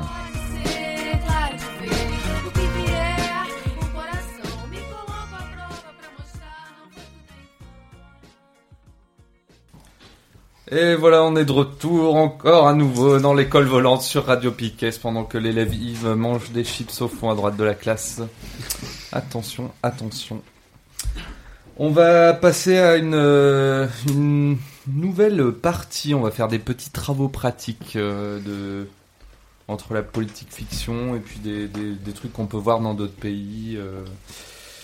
On va commencer par un truc peut-être le plus léger. Le plus léger. Est-ce qu'il faut obliger à voter Comme en Belgique, par exemple? Vous avez trois heures. Il n'y a pas Est-ce assez que de bière. quelqu'un... Est-ce que quelqu'un a un avis là-dessus? Ils sont pas retrouvés sans gouvernement en Belgique? Si, plus longtemps que l'Irak. Pendant deux ans. Ils ont le record, plus longtemps que l'Irak. Ça Ouais. sert à rien. Bah, Moi, j'aurais bien aimé avoir un premier ministre comme le leur, par contre. Il envoyait du poney, quand même, le... celui qui avait son nœud papillon, là. Il était génial. Je sais plus Eh, comment nous, on il a eu s'appelle. Charas qui avait des pap- nœuds papillons sur ses bretelles. Alors, euh, un camembert, les Belges. Camembert, non. Est-ce qu'il y en a qui pensent qu'il faudrait obliger à voter? Non. non. Gauchiste. Non, Je trouve ça débile aussi. Je sais pas si c'est vraiment une idée de gauche, de droite, euh, d'extrême droite, d'extrême gauche. euh, D'autoritaire, je dirais. Ouais, ouais. Autoritaire, ouais. Et puis en plus, Ça, je suis assez euh, d'accord. j'imagine bien des les mesures de répression qui seraient mises en place, du C'est ça. type euh, suppression des allocations, ce genre de choses. Ouais. Donc, Une euh, balle dans la c'est- nuque. Une balle dans la nuque. Puis ce sera encore tout sur la gueule et Julien Coupa, le pauvre. À lui, il prendrait cher pour le coup. Donc pe- personne ne pense qu'il faudrait euh, obliger à Ah, voter. visiblement pas. hein. Bah, ça doit pas être. euh, Enfin, c'est pas une. Enfin, pour que qu'il y ait une idée comme ça, faut pas que ça. Je pense pas que ça puisse transformer la société. Ouais. Je vois pas en quoi ça pourrait la transformer. Parce qu'après, justement, ils diraient bah voilà, ça légitime encore plus leur connerie. Et à mon avis, euh, s'il n'y a pas une élévation du de la conscience euh, populaire générale, c'est ce qu'on disait un peu avant. Bah, c'est c'est pas une mesure technique comme ça qui va changer les choses. C'est des questions d'éducation, encore une fois. C'est on, on, c'est- on se sent pas plus concerné quand on est obligé d'y aller. Tu y vas parce que effectivement, sinon, qu'est-ce qu'on met dans la balance? C'est et puis tu votes quoi? C'est comme aller aux toilettes au final. quoi? J'allais le dire et je me suis dit non, c'est dégueulasse. C'est quoi? C'est un besoin naturel. Ah bah bravo. Euh, ça pourrait aller avec euh, voter, euh, compter le vote blanc aussi. Enfin, le Ah, vote ça, blanc nul, euh, voilà. Ah non, mais ça, on peut toujours voter blanc. On n'a pas besoin d'être obligé d'aller voter pour ça. Ouais, mais c'est-à-dire que là, tu saurais Mais du coup, exactement euh, qui, on- euh, D'accord, mais, qui ne mais sait on en fait quoi On en euh, fait quoi Une fois qu'on sait que 62% des Français votent blanc, mettons, tu vois. Qu'est-ce qu'on fait? Politique fiction, tout ça. Ouais, tu fais quoi? Euh, Ils ont tous été obligés d'aller voter, ils ont, ils ont voté blanc. Et? Tu vois, c'est. Et il ça faut une sixième pas. république pour éviter pour. Oui, mais pour comment ça s'organise euh, si ceux qui sont aujourd'hui faut des communes en fait. Tu vois, ça suffit pas. Le, le, le vote obligatoire, il résout absolument rien. Il, euh, éventuellement, il peut mettre en lumière, par l'obligation de voter, un peu plus de vote blanc, mais il ne résout pas le problème. Après, il y a, par exemple, si le vote blanc était exprimé et euh, compté dans les exprimés dans un cadre de vote où, tout, où le voter n'est pas obligatoire, et ben là, peut-être que ça ramènerait les gens à voter. Après, euh, justement, il faudrait aussi savoir qu'est-ce qu'on fait avec les votes blancs. Mais euh, ce serait moins pire que dans un vote, euh, dans un cadre où on est obligé de voter. Le, ça me paraît plus intéressant parce que là, ça pourrait remettre en cause la 5 République, qui est vraiment une grosse pourriture. La salope. Pardon, j'avais pas. Non, c'est comme d'habitude, c'est encore une, une fausse mauvaise bonne idée parce que vous imaginez un petit peu après, mais alors ceux qui n'auraient pas voté, il faudrait qu'ils aillent euh, expliquer pourquoi, pour pas avoir la sanction. Donc, il faudrait avoir le certificat médical qui explique que vous êtes grabataire et que vous êtes, vous avez 99 ans, que vous aviez piscine ou, ou peu importe. Enfin, c'est vraiment une, une fausse mauvaise bonne idée, quoi. Alors là, une fausse mauvaise c'est toujours le problème des doubles C'est la négations. Là, il y en a au moins trois. Tout le monde, tout le monde regarde le parterre là. c'est- Alors attends. Comment La fausse, c'est un truc- la fausse c'est un mauvaise truc à- bonne C'est une connerie quoi. C'est une connerie. Voilà, c'est le pas truc faire à pas faire. Voilà, ouais, mais euh, je suis complètement d'accord. Mais alors, c'est- du coup, ça va amener sur un autre euh, cas pratique, euh, le- l'abstention ou Obligatoire. ou Non, le c'est pas vote. ça.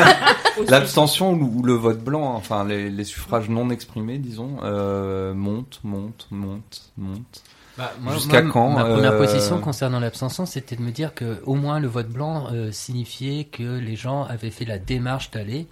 Après, euh, moi, je tiens par rigueur à ceux qui font l'abstention, mais je préfère une abstention réfléchie et, et, et volontaire plutôt qu'une une abstention j'en foutiste. Mais ça, on peut pas être dans la tête des gens et, et voilà. Mais c'est vrai qu'on on peut craindre que certains ne veuillent pas participer à au débat, mais après, on peut pas empêcher les gens de ne pas s'exprimer. Si euh, on va faire, on du tout. Donc on peut empêcher les gens de s'exprimer. C'est plus si on facile, va, voilà, là, là on a, je, ce que connais je pas voulais les dire. chiffres exacts, mais euh, imaginons que ça monte, ça monte, ça monte, on arrive à euh, 10% de 10% de suffrages exprimés, il se passe quoi? À moi, aux dernières élections, quand j'ai c'est- déjà vo- quand j'ai dépouillé, c'était déjà le cas. 10% Oui. Bah, à Strasbourg, il y avait 10% de, de votants hein, euh, la semaine Mm. dernière. 10% de votants. Ouais, c'est des, c'est législatives partielles, bon, c'est. Bah, c'est- c'est pareil, des, des des élections. législatives partielles, c'est des élections complètes. Hein. Ouais, bien sûr, mais. Comme les euh, crêpes. euh, Les crêpes partielles Non complète. Désolé, je. C'est bon la crêpe Je- partielle. La crêpe. Oh non. Qu'est-ce que tu veux dire Bon, euh, quand, quand tu auras quand tu auras 10% de 10% d'abstention, vous continuerez à voter? 10% d'abstention. Mais c'est déjà Euh, le cas, ça. 10% de suffrages exprimés. euh, Bah, c'est ce qui s'est passé la Bah, semaine moi je dernière, vote c'est pas, ce que alors je je t'ai vais dit. pas continuer. Les crêpes partielles. Une crêpe partielle. Moi je prends la partielle. On l'a perdu. Non, mais ça, ça me- Je suis en train de bugger là. On va passer, Ouais, à, la question, on va passer à la question suivante. Attends, attends, attends, non, non, non, non. Je rancière. Ah, on n'avait pas encore eu un, extrait de livre de l'élève. Steph. Jacques Rancière. Par contre, je suis monomaniaque avec euh, les éditions de la Fabrique. Donc Rancière, dans La haine de la démocratie, dit Il n'est pas vrai que l'on assiste à une irrésistible progression de l'abstention. Il y aurait plutôt lieu de voir l'indice d'une admirable constance civique dans le nombre élevé d'électeurs qui persistent à se mobiliser pour choisir entre les représentants équivalents d'une oligarchie d'État qui a étalé autant de preuves de sa médiocrité. Ça, à la radio, ça passe pas du tout. Déjà dans les AG, on comprend pas On bien. les mains. Il y a Julie qui fait nuit debout. Oh, ça va, là, je suis assise. T'étais pas d'accord avec Je sais Rancière que ça se voit pas beaucoup. Oui, c'était le signe d'acquiescement. C'était, c'était, t'étais contente. Ah, Julie était contente. Et dans l'absolu du vote blanc, si toutefois, par exemple, sur 1000 votants, alors il y a 1000 votants, il y a 400 suffrages exprimés. Moi, je sens que je suis perdue là déjà. Non, mais il y a 1000 votants, il y a 400 suffrages exprimés, reconnus comme tels. Ce qui veut dire que, grosso modo, il y a 60, 600 Non. qui sont des votes blancs. 60%. Allez, on va dire, euh, c'est fantastique. On fait quoi? Bah, il se passe rien. Bah, il se passe rien, c'est comme aux ça. États-Unis, ça fait au moins, je sais pas combien de Il temps. se que passe c'est comme vraiment ça. rien Bah euh, oui, Mais parce oui, que il tout se est passe fait rien. pour que ça se passe pas. Et Aux États-Unis, c'est Il ça se depuis passe très rien. très longtemps. Non, non, C'est pour ça fait- qu'ils ont c'est accepté. fait- C'est fait, que c'est- c'est fait qu'il se passe rien. Mais est-ce que vraiment, si 60% de la population qui se déplace dit qu'ils votent de personnes, est-ce que vraiment il se passe rien? Pense qu'il se passe rien si on n'est pas là pour dire attention, vous avez vu, euh, euh, parce que naturellement ils, ils laisseront faire puisque c'est Mm. leur intérêt de le laisser faire. S'il y a Oui, mais ça 60% de vote blanc et que il y a ces 60% qui sont là dans la rue pour dire on a voté blanc, on vous emmerde et vous n'êtes pas légitime, là peut-être. Oui, mais, si, on, si on fait l'effort d'aller voter, alors qu'on est au mois de mai, qu'il fait beau et qu'on a d'autres chats à fouetter, et qu'on y va exprès pour voter blanc, est-ce que ça veut pas dire quelque chose? Est-ce qu'à à part ce moyen-là, il y a quel moyen? Parce que si on fait rien, ça sera pareil. Ça devrait être, euh, disons, constitutionnalisé, Le- quoi, le pro- presque. ouais. euh, Bah, ça l'est pas. Bah, le problème, c'est qu'aujourd'hui, aujourd'hui, en tout cas, aujourd'hui, d'un point de vue technique, c'est rien. Le vote blanc, c'est juste dire, ah bah, ils ont voté blanc. Comme euh, de dire, eh bah, ils sont abstenus. Enfin, aujourd'hui, ça a le même, la même valeur en termes d'action. Euh, c'est pareil, les abstentionnistes, enfin, euh, je pourrais renvoyer ça à l'abstention, ceux qui ont décidé de ne pas, de boycotter ces élections-là. S'ils étaient dans la rue euh, dès le lendemain en disant, bah, vous voyez, on a gagné. Il y a eu euh, 35% de participation, ce qui est déjà le cas sur la plupart des cantonales, où il y a eu euh, quatre- euh, 10% d'absten- de, de, suffrages exprimés, comme ça a été le cas à Strasbourg. Il y a eu personne dans la rue le lendemain pour dénoncer la légitimité du nouveau député élu. Personne. C'est-à-dire que même qu'on ait choisi de voter blanc, qu'on ait choisi de s'ab- s'abstenir ce jour-là, on va dire que le- le- la volonté de ne pas choisir est-elle plus que majoritaire Elle était, Mhm. c'est un raz-de-marée. Et pourtant, ça n'a rien, ça n'a pas été traduit en mobilisation sur le terrain sur, ce, sur cette euh, circonscription-là. Moi, j'ai très peur que euh, si on veut uniquement se limiter au choix par les urnes, que ce soit par l'abstention ou par le vote blanc, à part la satisfaction d'avoir voté blanc, soit de se dire j'ai boycotté, euh, de, ça ne, ne produise rien d'autre que bah ça change rien. Et c'est- une vraie crainte. hein. Je suis d'accord avec tout ça. C'est pour ça que je vote. et que j'exprime, hein, surtout. Moi, je suis pas persuadée que ça change. Moi, ça change pas. C'est pas la même chose de dire je ne fais rien et de dire je fais quelque chose.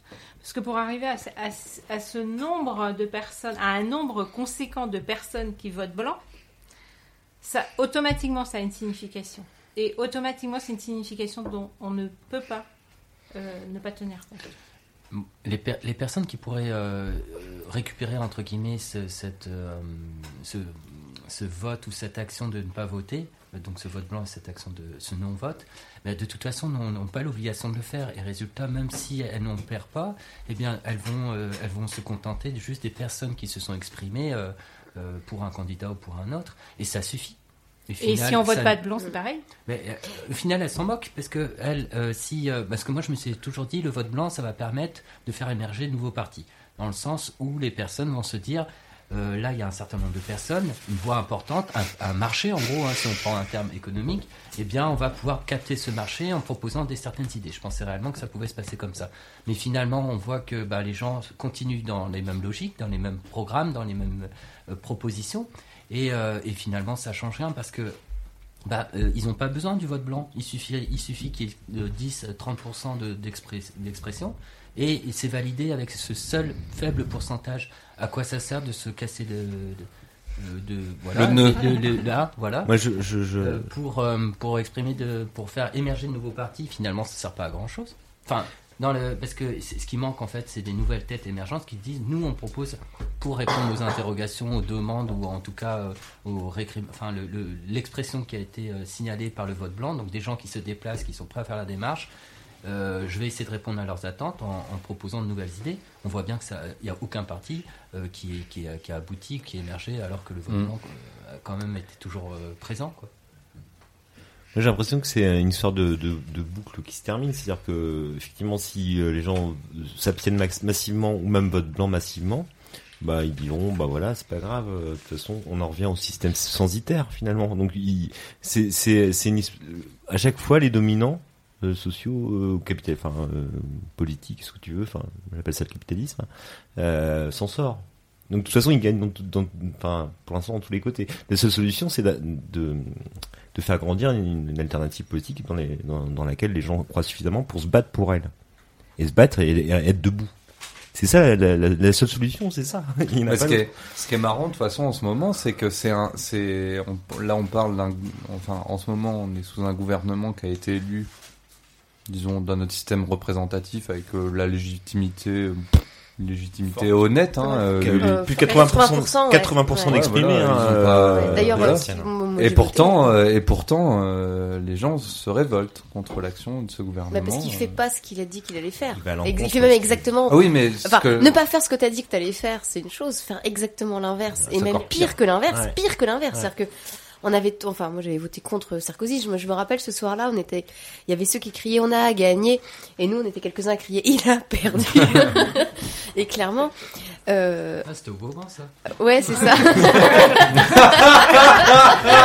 C'était le pot du PS. Ouais, c'est ça. C'est c'est que crier, J'avais il a j'avais gagné. même vu des gens du modem à ce moment-là qui étaient là. On a gagné, on a gagné. J'étais là, mais t'es au modem, toi. Calme ta a-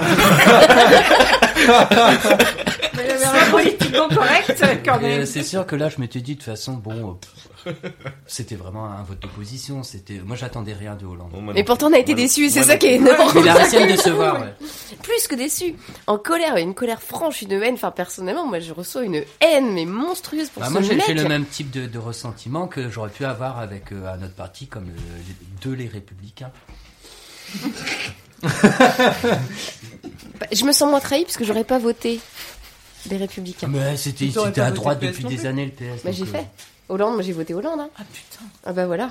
Non, non, non, t'as pas voté Hollande, t'as voté contre Sarkozy. C'est ça, bah oui, mais du pas coup, euh, j'ai appuyé Alors sur le les enfants, Hollande. bah, on va on va éviter de, de partir dans des euh, des Oui. choix de partis etc ou de Oui, personnes. On va Ah, parler, on parle de vote. hein. Ah, il faut être clivant Euh, là, à un moment, il faut arrêter.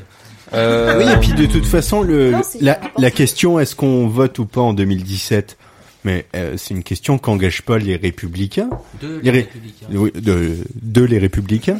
Euh, ils se posent pas la question s'ils vont voter en parce que ils savent que euh, les saloperies qui seront promises, euh, bah elles seront tenues. Euh, le FN pareil.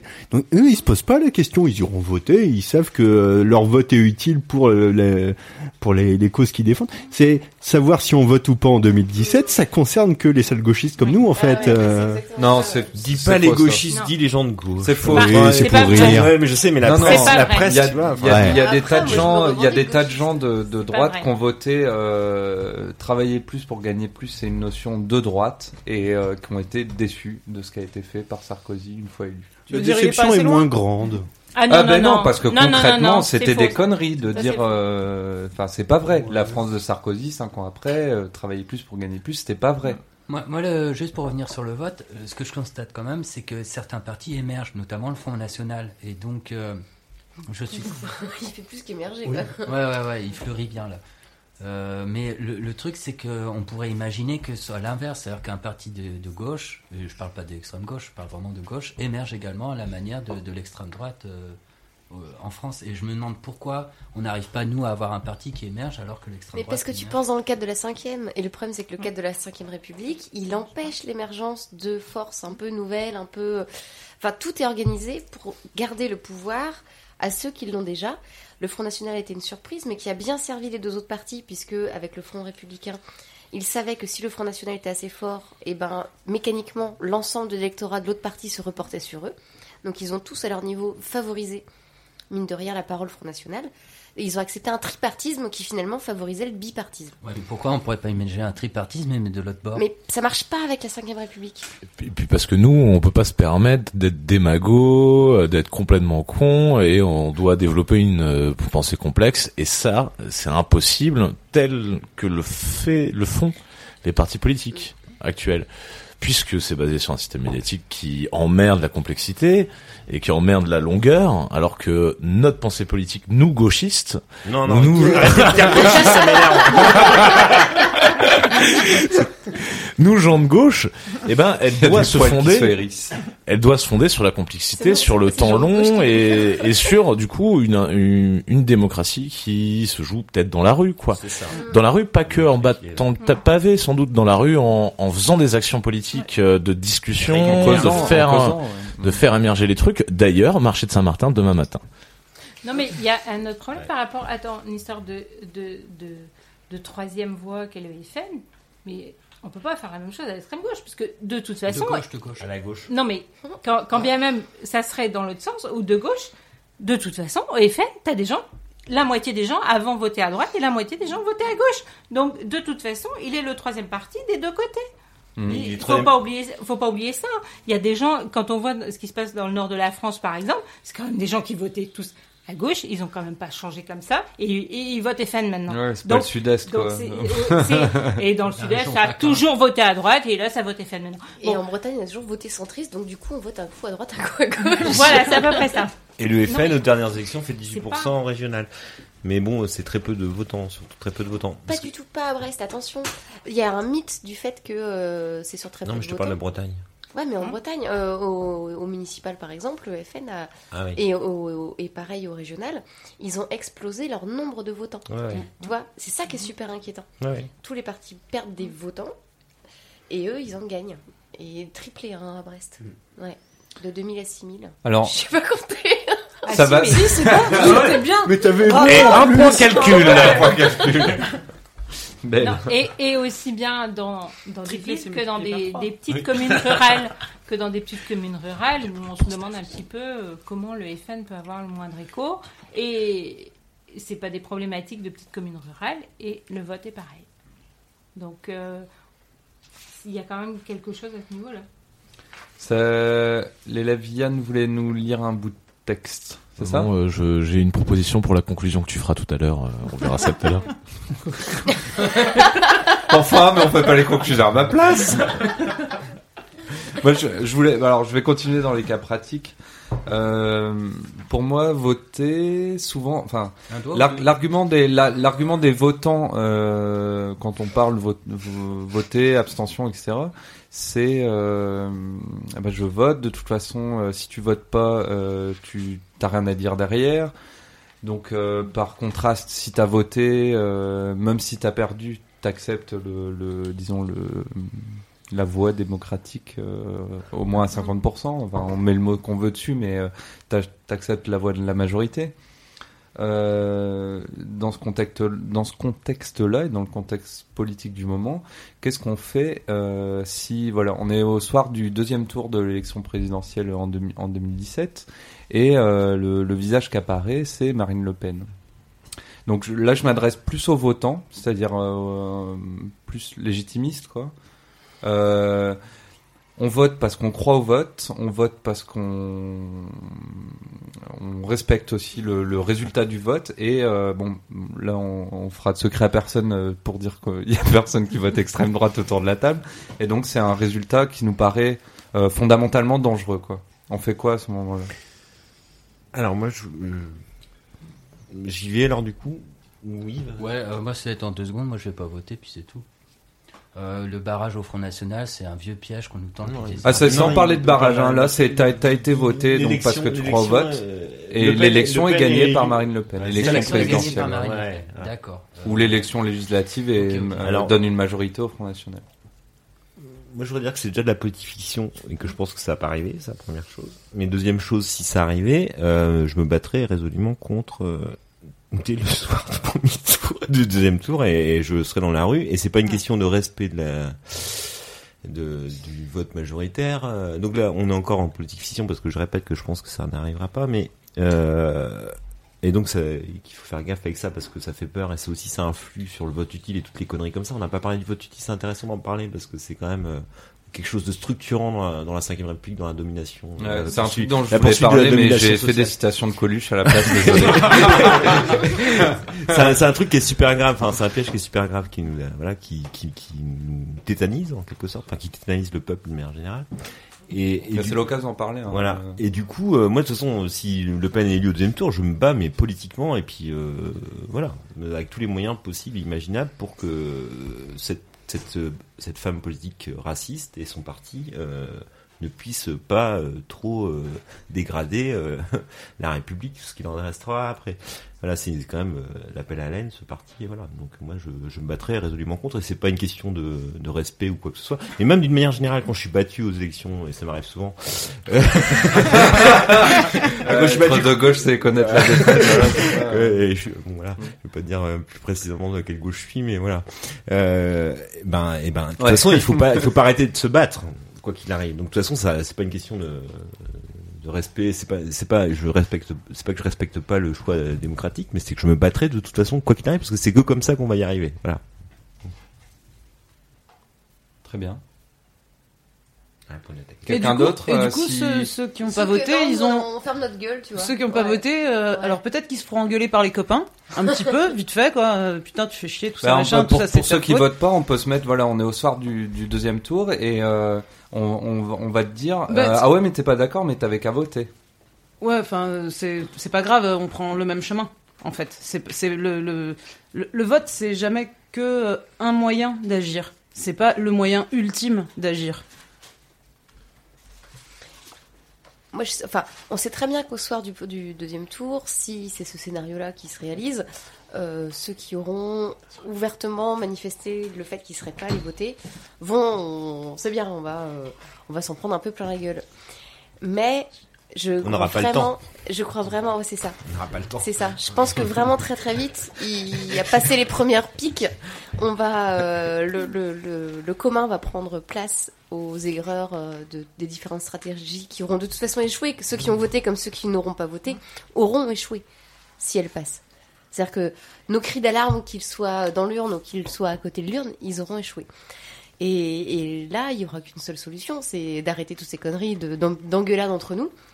Entre là, le clivage va plus se positionner sur des micro clivages de stratégie machin, sur des idées communes.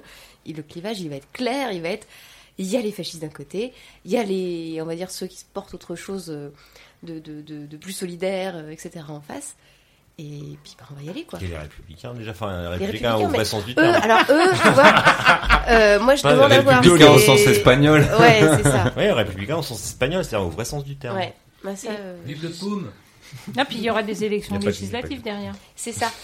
aussi. Il faut pas l'oublier, parce que c'est Accessoirement. super important. Il y a, il y a Parce derrière. qu'elle seule, elle est elle, rien. elle- elle- elle, toute seule, elle est rien. C'est ça. Donc même si elle représente 30% de la population française, on va dire, hein, grosso modo, avec ça euh, aussi elle a ça au premier tour et qu'elle arrive à se faire élire sur le nombre de personnes qui n'iront pas voter, qui voteront pas blanc, qui bon peu importe. Euh, et ben ça fera quand même un pas beaucoup et il y aura des législatives derrière. Ah ouais, mais euh, les, législatives, euh, enfin clairement, hein, pour moi, euh, le second tour de l'élection présidentielle, elle aucune chance de le gagner, enfin quasiment. Euh, mais les législatives, par contre, avoir euh, 200 députés FN, ça, ça peut arriver. hein. Non, ça ce serait inimaginable. On peut pas passer de, euh, je sais plus, ils sont 7 Techniquement, c'est pas possible. 13, Non, ils sont sont 13. deux. Deux. Non, mais je compte aussi, tu sais, la frange c'est pas euh, possible. super à droite du, Ah des oui, républicains les- qui... les- la droite populaire. C'est ça. Bah, la ça. droite, euh, la droite du Ceux sud-est. hein. qui, ceux, qui seraient capables, complexée. ceux qui seraient capables de changer des étiquettes au dernier moment, tu vois. c'est Bah, c'est autour de Ménard. Voilà, c'est ça. Donc moi, ceux-là, je les compte dedans parce que sinon, c'est un peu 13, Donc on va dire, on va dire 13 députés, franchement, fascisants à l'Assemblée nationale. Tu passes pas de 13 à 250, surtout sur des élections où il y aura, en fait, entre le temps de l'élection présidentielle, si elle a gagné, et le temps des législatives, il y aura, à mon avis, un bouleversement. euh, Enfin, quelque chose qui peut se passer fondamentalement. Je suis même pas sûre qu'il y ait euh, des élections législatives après. Enfin, la, politique fiction, c'est super compliqué. Moi, je trouve que ça sert pas à grand chose. Parce- ouais, c'est ça. Parce que, parce que tu vois, moi, on m'aurait dit il y a un an. Ah D'abord, on m'aurait dit, enfin, le, le, moi, je, le 6 janvier, on m'aurait dit euh, demain, il y a tout le reste qui change. Enfin, tout est bouleversé euh, politiquement. J'aurais fait de la politique fiction. J'aurais pas imaginé ce qui nous arrive aujourd'hui, à savoir une lutte Mm. Quasi, euh, quasi insurrectionnelle face à la gauche, face à un président, Face au PS. face au PS, pardon. Non, mais. Non, non, mais c'est vrai, t'as raison.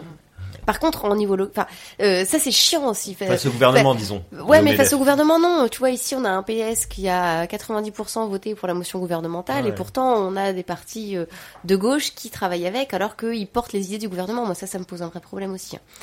Mais bah ouais, mais ça, ça pose un vrai problème. Et, et, travaille. et le et ouais, bah, en attendant, ça me pose un problème. Et donc le, le la politique fiction, elle a des limites qui sont en fait l'impré- le- le- l'imprévisible. Le, le- on est en fait le politique est compliqué parce qu'on est dans l'humain total. Donc l'imprévisible est là où la où la science typiquement atteint ses limites, on sait pas. On sait pas, mais on sait même pas ce qui va se passer la- au 14 juin. L'histoire a plus d'imagination que nous. C'est ça. Mm. Alors, on- et, et le pire, c'est que les, im- enfin, les, les, on va dire les quelques référents historiques qu'on a par rapport à des situations comme celle-là nous conduisent forcément à penser le pire, parce que l'humain est quand même relativement prévisible Ouais, du dans sa potentiel, capacité à quoi, ouais. voilà. Et, et en même temps, ça nous pense, ça nous donne pas les outils pour, pour penser ce qui va vraiment se passer. C'est vraiment compliqué.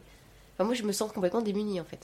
Bah, le risque, c'est de se retrouver quand même avec des législatives derrière. Alors, soit on ne va pas voter. euh, la plupart des gens vont retourner voter quand même parce que bon, ils vont pas mettre une assemblée nationale de, de FN. Donc, eh ben, on va aller voter pour qui va aller se présenter et, et ça et ça sera pas préparé. Et on va se retrouver avec les mêmes et on va encore aller choisir avec- entre les Voilà, mêmes le et on va repartir sur la même etc. chose. Et voilà. dans tous les cas, on se retrouvera avec quelque chose qu'on a euh, pas décidé, quoi. Ça, on peut mettre l'étiquette FN ou autre chose. Euh, on pourrait, on pourrait dire euh, Sarkozy, c'est pareil. construit. Au final, si on se fait enfumer à ce point-là par euh, quelqu'un qui a l'étiquette PS, on sait très bien que Sarkozy, enfin les Républicains, l'UMP, ça va pas aller ni dans le sens des gens qui auront voté UMP, ni dans notre sens, disons, de sale gauchiste. J'ai encore redit, désolé. Ouais. Alors moi je voulais juste euh, donc du coup le- on peut continuer à parler de politique fiction mais je trouve que c'est pas très intéressant mais euh, c'est la première chose. On va revenir. Après, on va parler du Non, référendum. mais je suis assez d'accord. Deuxième chose euh, par exemple euh, les législatives actuellement pour répondre à ta question euh, moi je fais partie de ceux qui préparent activement depuis un an là. Enfin on y, on y commence. On y enfin voilà. Et c'est après voilà faut élargir etc mais c'est l'idée de pas faire les choses et je me rappelle une fois j'avais discuté avec toi de pas faire les choses au dernier moment face aux élections de, de Donc là, Et Erwan que- parce- montre du doigt l'élève Alexandre. les lèvres Alexandre parce que du coup on avait parlé de ça au moment des, des départementales là. Était voilà on était sur des positions peut-être différentes à l'époque mais c'était Ils étaient ensemble en CP, ils ont gardé des rancunes. non non pas du tout c'était Euh, ça va, on n'a pas fait les cantonales ensemble. Hein on n'a pas fait les cantonales ensemble on a discuté sur un marché et on a discuté de ça précisément c'est-à-dire de, de, de prendre vachement plus de et pour pour essayer de nourrir ça de, de nourrir quelque chose de un projet commun en fait hein. Et qui si est- c'est et- juste pour mettre deux étiquettes sur une Ça affiche sert à à, rien. à deux semaines de- complètement, des élections. complètement. Et du coup là, il faut s'y prendre vachement longtemps à l'avance. c'est ce que voilà.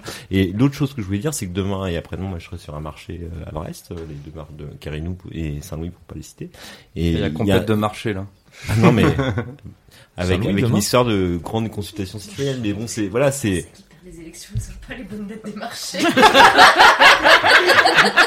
marché avec un et à la fin. Saint-Louis, Carinou. Voilà. Non mais bon, c'est ça en fait. À, part- euh, essayer de dégager un contenu commun sur lequel on peut tous s'entendre et qu'on porterait tous ensemble, euh, je vois pas comment faire autrement.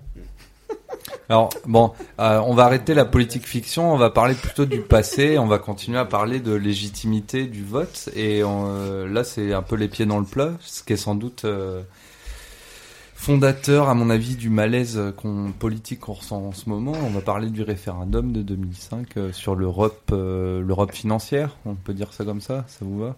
Enfin, le- L'Europe de la finance. Quoi. L'Europe du capitalisme financier. Voilà. L'Europe euh, néolibérale. Euh, Peut-être un petit rapide tour de table, même si euh, j'ai une petite idée du, du résultat. Pour ou contre? Moi, j'ai voté contre. Moi aussi. T'as voté, toi Enfin, si c'est. Moi, je crois que c'était la première fois que je votais et je votais oui comme un con. Et, et moi, j'ai super honte et je me rappelle pas parce que j'ai donné procuration à ma mère. J'ai pensé oui. Après, j'ai vu tous ceux qui étaient pour le oui. Du coup, je me suis dit non, il y a un problème. Donc, du coup, je l'ai lu. Du coup, j'étais contre. Et puis après, en fait, euh, j'ai vu l'argumentaire. sur, J'essaie de euh, rappeler ta mère. Non, Ouais, non, non, mais c'est ça. tu sais, l'argumentaire, mais qui est pas, qui est, enfin, qui est vachement important, celui sur euh, notamment le droit des femmes, le fait que ça permettait, euh, par exemple, aux polonaises d'avoir accès au meilleur du droit des La femmes. charte, euh, la charte des droits fondamentaux. ouais, c'est ça. Et en fait, qui était inclus qui était- dedans. mais qui était vide de Mais je sais, mais sauf sur certains points. Et là, je m'étais dit, bah non, du coup, faut voter oui. Et après, je me rappelle avoir discuté avec euh, pas mal de monde. Enfin, moi, j'étais vraiment, c'était compliqué de prendre une décision. Et je l'ai lu, le truc, tu de, de A à Z. Et, et c'est terrible d'avoir lu tout ça. Et je suis incapable de te dire si j'ai dit à ma mère de voter pour ou contre. je, je- voilà, je me rappelle pas. D'accord. Qui d'autre contre pour euh, Contre. Contre les Valex. Euh, moi, je suis comme Julie. Je. Et je sais que j'ai je beaucoup hésité. Ah bah, eh bah, ça fait- Moi, je l'ai pas lu euh, et j'ai voté contre. Par principe. Bon, euh, Je pense qu'à la fin, on sentait qu'il y avait une embrouille quand même. pense aussi que j'ai voté contre C'était à la fin, mais je suis pas sûre. Non, plus. Ouais. Non mais c'est difficile euh, pour euh, des gens de gauche de voter contre un traité européen. Mm. euh, Enfin, des gens de gauche qui croient à l'Europe en tout cas. euh, c'est difficile de. Enfin, c'est pas instinctif de voter contre quoi. Moi, je suis internationaliste et j'ai voté contre sans état Mm. d'âme en ayant lu le truc. Bien sûr, parce que. Enfin. Non mais comme c'est vendu dans les médias, Ah si oui, t'es pas mais aussi informé, si t'es quand t'as la euh, tout- toutes les têtes dirigeantes de la gauche presque qui te disent de voter pour, etc. C'est pas facile. Hein. Du PS. Du PS, je Non, veux mais dire. attends, euh, mais oui, ex- excuse-moi. Il y a encore des gens du PS Excuse- excuse-. Excuse-moi. Oui, il y a même du PS Ouais, qui ouais, font ouais. ça.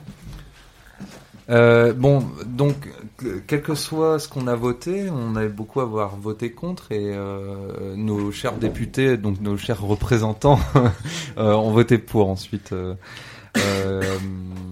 Qu'est-ce que ça vous inspire? Qu'est-ce que qu'est-ce que vous avez vécu ce jour-là? Ils ont pas voté pour.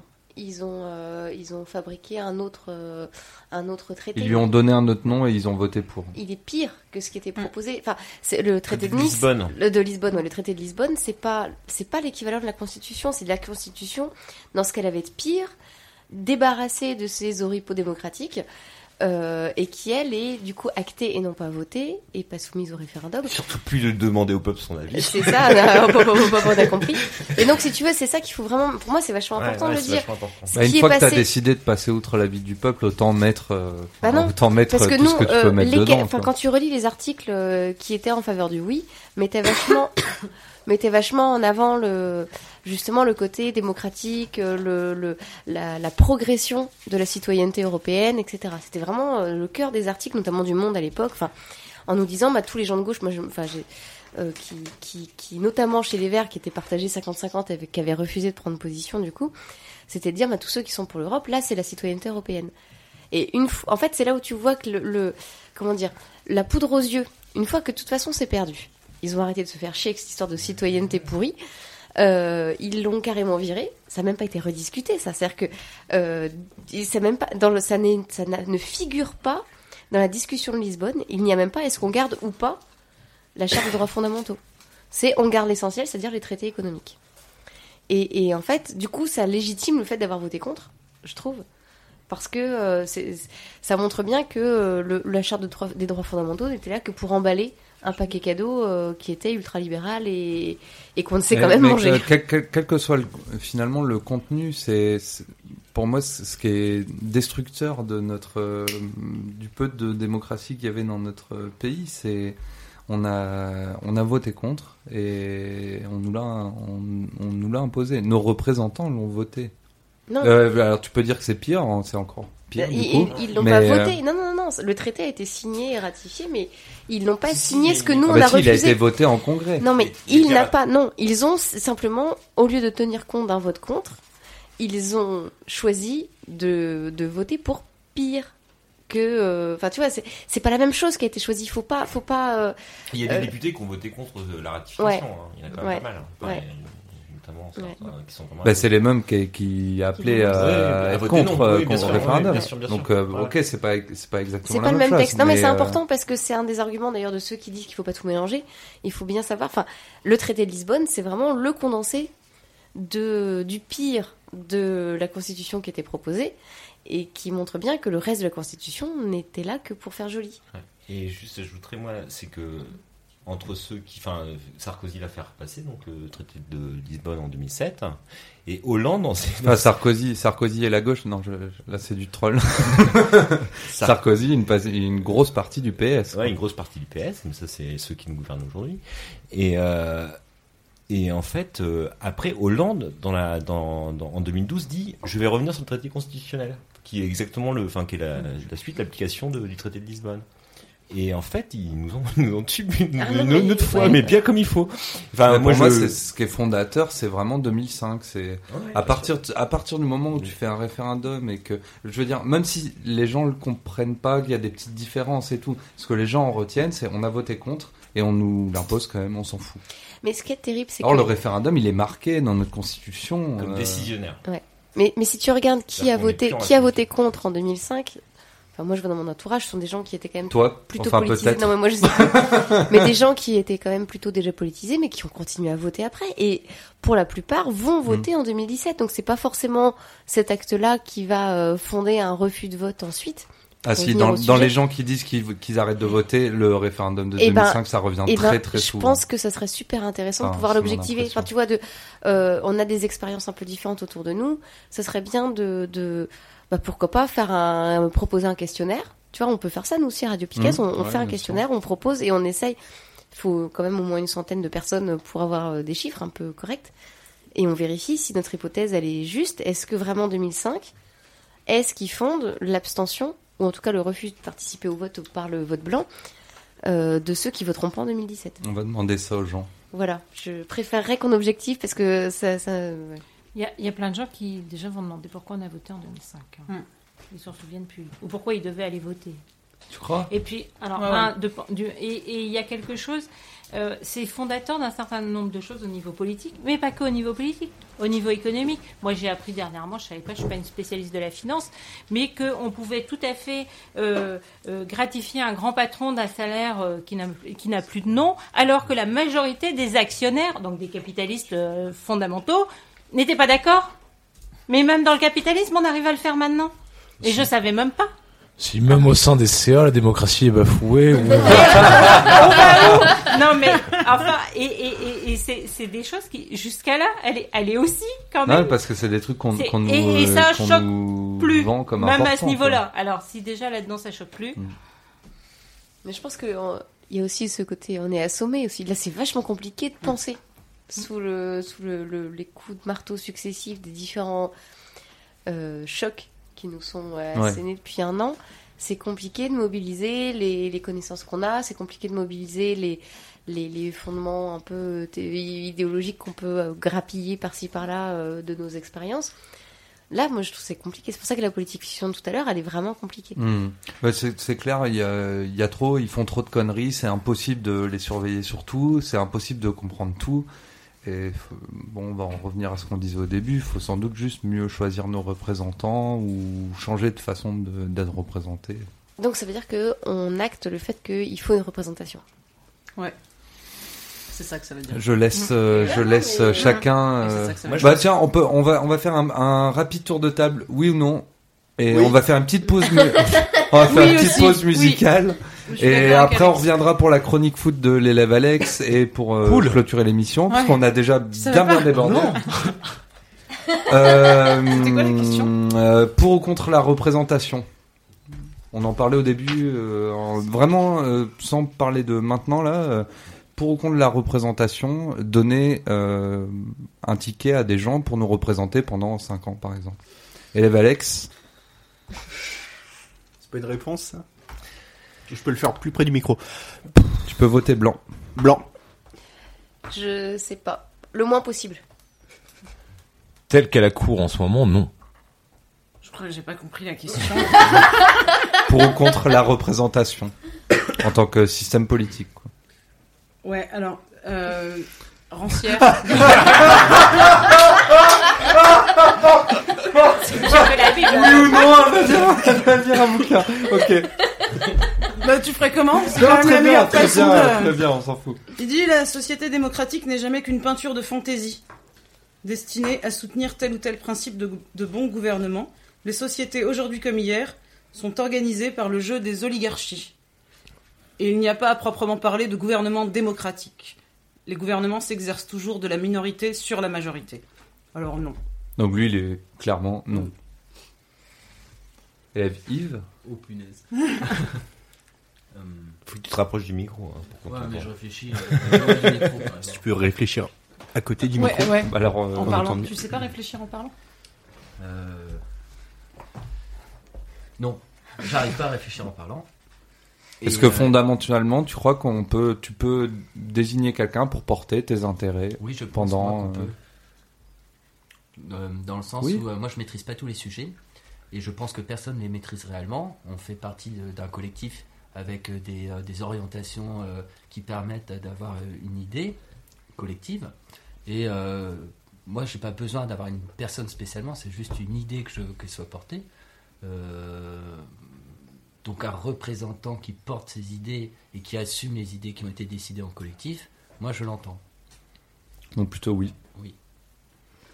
Alors moi c'est aussi plutôt oui. Mais je suis pas contre l'idée que quelqu'un me propose comment on peut faire autrement.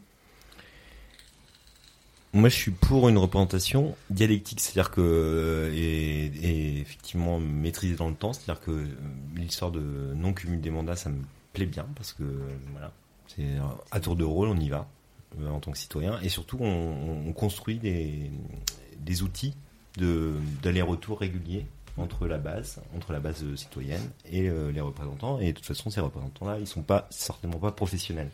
C'est ça l'essentiel, à mon avis, c'est qu'on on s'y mette à tour de rôle, c'est-à-dire que voilà, on se met, euh, Mm. bah, on, on devient tous représentants et on, on, on se donne la potentialité de devenir tous représentants. Et, et là, bah, faut construire quelque chose Ok. de politique qui, qui Et- peut et Bon, fonctionner. enfin, on va essayer de Et, finir le tour de table. Ça fait un bail qu'on n'a pas fait une petite récré là. euh, les élèves euh, Attends, juste Les- pour terminer, euh, par exemple, le fait, euh, pour argumenter plutôt, le fait de, par Un point en exemple, moins. hein Non, vas-y. J'ai pas entendu. Un point en moins, je veux dire, c'est un gros manque de respect. là. Mais je m'en moque de ta notation.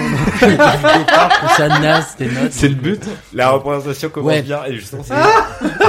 Non, mais t'as raison. Le, le, le fait est que, par exemple, euh, si euh, le représentant ne, n'applique pas le programme, il dégage immédiatement, dès la, dès la moindre mesure qui n'est pas en adéquation avec le collectif, euh, enfin avec l'organisation qui, qui, enfin le, mode de, bref, les idées qu'on veut porter, mais dès qu'il a voté de travers, eh ben, il, il dégage aussi sec. Ça s'appelle euh, le mandat impératif. Mm. J'allais conclure en disant que c'était ça mon opinion. Et l'élève Yann, vous voulez nous dire un dernier petit truc? Ouais, je souhaite compléter la citation de Rancière de Steph.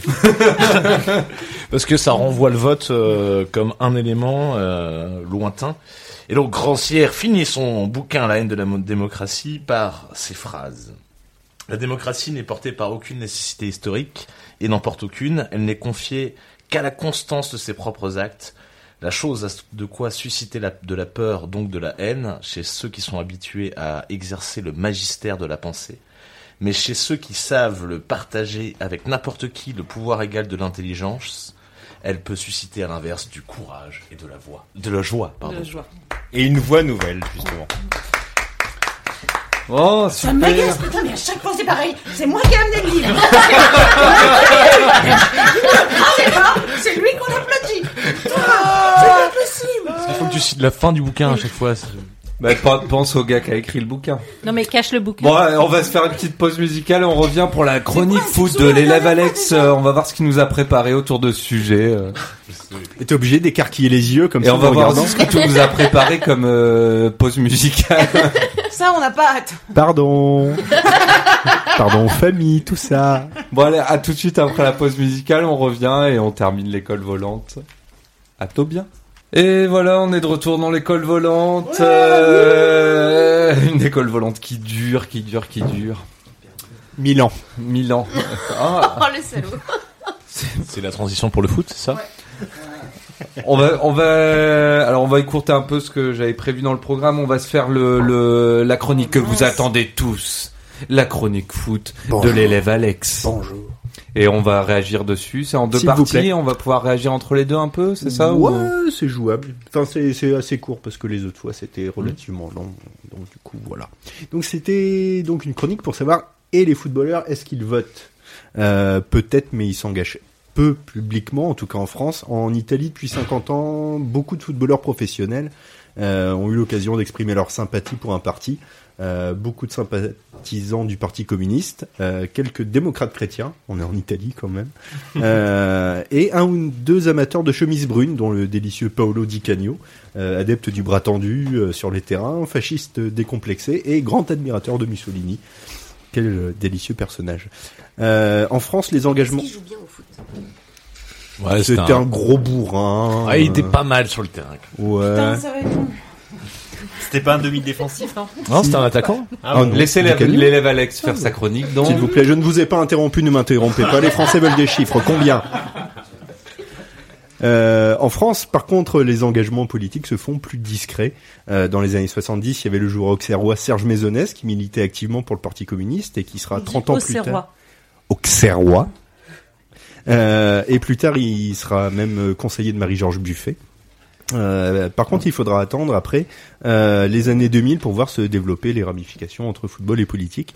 Euh, Il y a Claude Leroy, ancien joueur et sélectionneur d'une pléiade de sélections africaines, euh, qui s'engage au, au municipal d'Avignon sur la liste PS. C'est à peu près le seul de ce bord-là. Voilà, il y a David Douillet. euh, Qui joue bien au foot. c'est ça. Euh, arrêtez de déconcentrer l'élève Alex. Soyez sage. un peu. Donc après ça dégénère hein, forcément, il y a le bordelais euh, Gernot Rohr et l'auxerrois Fabien Coll qui adhèrent à l'UDF, les marseillais Dimeco et Boli, euh, ainsi que le bastier Biancalani qui s'engage à l'UMP tant qu'à faire, et l'ancien Nantais Patrice Rio qui lui carrément soutient De Villiers tant qu'à faire. Euh, donc euh, bah, lorsqu'il s'engage ces dernières années, le football français a une légère tendance à porter à droite. Voilà, c'était la première partie. Tu voulais qu'on réagisse? Bah pourquoi pas Euh, Qu'est-ce que qu'est-ce que ça veut dire? Pourquoi est-ce qu'ils ne sont pas Où est la grande équipe de Saint-Étienne ouvrière Ouais, c'est pas, c'est pas très étonnant. Hein. En même temps, euh, Ouais, le fric dans un est- micro. euh, ouais, c'est ça, le fric est partout dans le football. Faut pas s'étonner s'ils votent pour leurs intérêts. On parlait tout à l'heure de clivage de société. Ils sont pas du même côté que, que nous. hein. Il y avait, il y avait Rocheteau aussi dans les années 70 et lui il était plutôt à gauche, je crois. Ouais, c'était pas, enfin, c'était Il était pas, il l'idée, était pas partisan, mais c'était un, gars vraiment très très à gauche. Qui ça? En, tout cas, on peut s'attendre à ce que ce soit vraiment pire, puisque en plus cette génération-là avait une scolarité euh, plutôt normale, avait euh, intégré dans les autres classes. Quoi. Là, tous les sportifs euh, professionnels euh, qui sont là maintenant, ils ont eu une scolarité en milieu fermé, avec aucun moyen d'avoir une culture politique. Enfin, leur culture politique, ils se la font une fois qu'ils sont, euh, euh, pour ces joueurs-là, ou en tout cas des, des joueurs de ce niveau-là, très riches. Donc, ils vont adopter une posture de protection de leur classe, de leur Mhm. classe possédant beaucoup de pognon. Et donc, évidemment, hein. euh, évidemment, ils vont réagir négativement à des, des propositions euh, de euh, répartition de thunes euh, par l'impôt sur le revenu, parce que euh, eux, ils sont directement touchés, quoi. Et ils n'ont pas les, les moyens. Euh, rien ne leur a été fait De pour conscience, qu'ils- pour qu'ils aient Une conscience de politique conscience. de collective. Ta conscience politique, tu te la fais pas que tout seul, quoi. Tu te la fais entre autres dans ta famille. Souvent par transmission familiale. ouais. Et avec les pères, A- avec avec les pères à l'adolescence, quand t'es jeune adulte et quand t'es euh, adolescent et jeune adulte footballeur ou aspirant footballeur, eh ben t'es que dans un milieu extrêmement serré euh, qui tourne même plus Oui, à partir de autour- 10 ans, t'es en vase clos, euh, tu fais que du foot. euh, avec voilà. des motivations qu'on peut présupposer euh, qui étaient extrêmement footballistiques euh, pour ces mecs-là, là dont on a parlé, euh, Dimeco, Boli. Mon avis, quand ils étaient en centre de formation, ils voulaient être footballeurs parce qu'ils aiment le foot, bordel, et que c'est trop cool, quoi, et que t'as envie de, de jouer au stade Vélodrome et de mettre une tête en finale de Coupe de Ligue des Champions, quoi. euh, on peut présupposer qu'une partie des aspirants footballeurs en, en ce moment, et, ce soit pas uniquement pour mettre un coup de boule en finale de Coupe du Monde, quoi. Donc si je comprends bien, maintenant on a deux amateurs de football là. Trois, Oui. il y en a trois. Ah, il y a celui-ci qui est Oh. terrible. Merde. Là quand il y en avait un, c'est ça, un ça va, mais c'est quand il y en a Oui, beaucoup Brice. que. Euh, et et je, je, je me suis rendu compte que j'avais oublié dans ma liste, il y a un ancien joueur du Stade Brestois, Marc Boutruche, euh, qui jouait, euh, qui après a joué à Lorient. Euh, il avait, il avait même, enfin voilà, lui, il n'y a pas un souci de manque d'études puisque euh, je me souviens qu'il avait continué à jouer à Brest, il avait des sollicitations de club pro, euh, il avait attendu de finir son école de commerce et qui euh, actuellement est maire euh, modem de Guidel. voilà, je l'avais oublié celui-là. Ça mène à tout. Hein. Oui. c'est- vraiment pas qu'une- qu'un niveau scolaire, hein. c'est c'est plutôt un vase clos Mm. euh, qui entraîne une- un désintérêt euh, jusqu'à jusqu'à la fin de leur carrière globalement. Quoi. Du coup la question c'est le football rend-il de droite? Le football actuel, moi je pense que oui, il peut aider. Hein. Après, faut se rendre compte que c'est c'est aussi. euh, alors, je vais pas les. Enfin, c'est difficile de les plaindre, mais les, les joueurs pros de maintenant, en gros, euh, depuis qu'ils ont 10 ans, on les a foutus à faire du foot 12 heures par jour. euh, c'est difficile de leur en vouloir de plus euh, kiffer ça comme un comme une passion parce que bah n'importe qui fait n'importe quoi 12 heures par jour 5 jours sur 7 euh, il y a un moment voilà t'en as ras la casquette et au-delà de ça c'est des grands grands sacrifices hein. quand tu vas de 10 à 18 ans euh, t'es plus dans tu vois plus ta famille euh, tu vois plus tes potes etc Euh, et après bah, ils se disent euh, assez naturellement euh, entre guillemets je l'ai mérité quoi C'est un peu comme. euh, typiquement enfin voilà une- si tu un, si- ressenti si tu de si droite tu veux un costard, et ben. Ouais, c'est Voilà, ça. ouais, bah, voilà, c'est- typiquement, Tu joues au foot. typiquement un ressenti de droite, enfin, mais Mais il y a des circonstances de la vie qui font que c'est c'est compliqué de penser Ma, ma autrement. question quoi. elle était justement est-ce que le système foot ne fabrique pas une idéologie de droite, qu'elle soit au niveau des footeux, enfin euh, footballeurs, des supporters, des élus, puisque nous finalement c'est à ça aussi qu'on est confronté en termes de budget et d'impact euh, du budget sur la ville. Est-ce que c'est pas un système voilà qui fabrique euh, une, on va dire, euh, qui assoit le, le- le- la droitisation de, de la politique en ce moment? Ouais, c'est vrai qu'il y a, ben, il y a un club en France qui, euh, euh, qui porte des valeurs, c'est le Red Star. Et euh, là, on est plus presque au niveau. En avant de Guingamp aussi. Non. Je ne te laisserai pas dire ça. Non, absolument pas. Ça n'a jamais existé. Euh, c'est un détail de l'histoire. Euh, et le Red Star, enfin, quand le Red Star joue un, enfin, quand un club joue un rôle d'éduc-pop presque, enfin voilà, parce que bon, oui, ils entraînent les gamins à jouer au foot, mais pas pour en faire des foot, euh, des foot, des foot pro euh, qui leur inculquent des valeurs. Tout ça, ça fait un club avec euh, avec des valeurs et qui seront portées plus tard. à- Et ça reste un club pro. C'est jouable. Un autre football est possible. non mais St. Pauli en Allemagne aussi, le Oui. club de Hambourg, c'est un club ouvrier qui, a- qui transmet ses valeurs aussi bien aux footballeurs qui jouent pour lui que aux, aux supporters. Il y a, des- il y a même un, un club, de, un club de fans de supporters de St. Pauli en à Hambourg, à Brest. C'est-à-dire qu'ils vont, à, j'en ai discuté de Martine Murati là, enfin Martine, elle va, elle va à Hambourg, euh, à Hambourg là-bas. quoi. Enfin, c'est quand même génial. Hambourg là-bas. Elle va en Hambourg, là. On va voir, euh, on va ça, avoir des, ça des fans de San Paoli à, à, à l'antenne bientôt, je crois, à Radio Piquet. C'est vrai Mm. Ah bah super. Et ce qu'il faut, ce qu'il faut bien avoir en tête, je pense, c'est que bah, le, c'est pas le foot qui rend les gens de droite. Enfin, c'est euh, le sport, le foot et n'importe quel sport. Il porte aucune valeur en soi. Je parle du système. Voilà. Et justement, c'est bien euh, le, le sport. Il, il dépend du système dans lequel il est, euh, il existe. Donc évidemment, quand tu fais du, du basket au PL Guérin avec Guy, eh ben c'est c'est pas le même esprit que si tu fais du foot à haut niveau euh, au PSG ou à, ou à l'OM ou à n'importe quel Oh, club. ou euh, du basket à Villeurbanne. euh. Ouais, ouais. Et après, euh, dans les conditions de travail des footballeurs, c'est c'est c'est une vraie saloperie. hein. Le contrat, euh, les, les contrats de travail, euh, on, on a toujours l'image de ceux qui réussissent énormément et c'est bien légitime parce qu'on nous les rabat à longueur de journée. Mais le nombre de chômeurs dans le foot, le, le le, type de contrat et puis dès qu'ils ouvrent la gueule euh, leur gueule en termes syndicales euh, on se fout de leur gueule et on dit que c'est des traîtres à la patrie hein.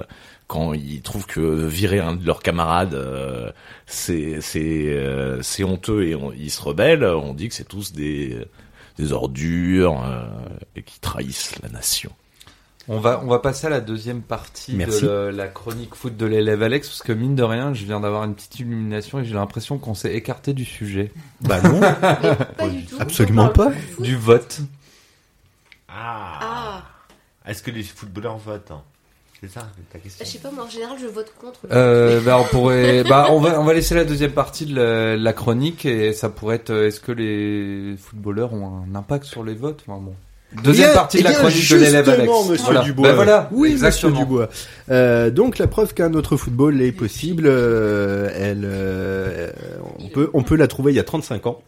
Euh, au Brésil, c'était euh, la démocratie corinthienne. Euh, à l'automne 81, il y a les Corinthians de Sao Paulo qui sont alors en déroute sur le plan sportif, qui confient leur destinée à un sociologue, euh, dont la première mesure est de cesser les primes de victoire pour euh, arrêter un peu cet esprit forcené de compétition, euh, mais de redistribuer équitablement les recettes du stade euh, à tous les salariés pour les impliquer dans la vie du club. Et les joueurs en fait vont s'impliquer au-delà des espérances. Ils commencent à se prendre en main, à prendre toutes les décisions sportives collectivement au vote. Euh, ils décident eux-mêmes de la manière de préparer les matchs, de l'organisation des déplacements, du recrutement des joueurs et des entraîneurs. En fait, c'est une vraie scope en pleine dictature militaire. Euh, Socrates, euh, la star de l'équipe euh, et le leader charismatique, dira plus tard Nous voulions dépasser notre condition de simple joueur travailleur pour participer pleinement à la stratégie d'ensemble du club. Cela nous a amené à revoir les rapports joueurs-dirigeants.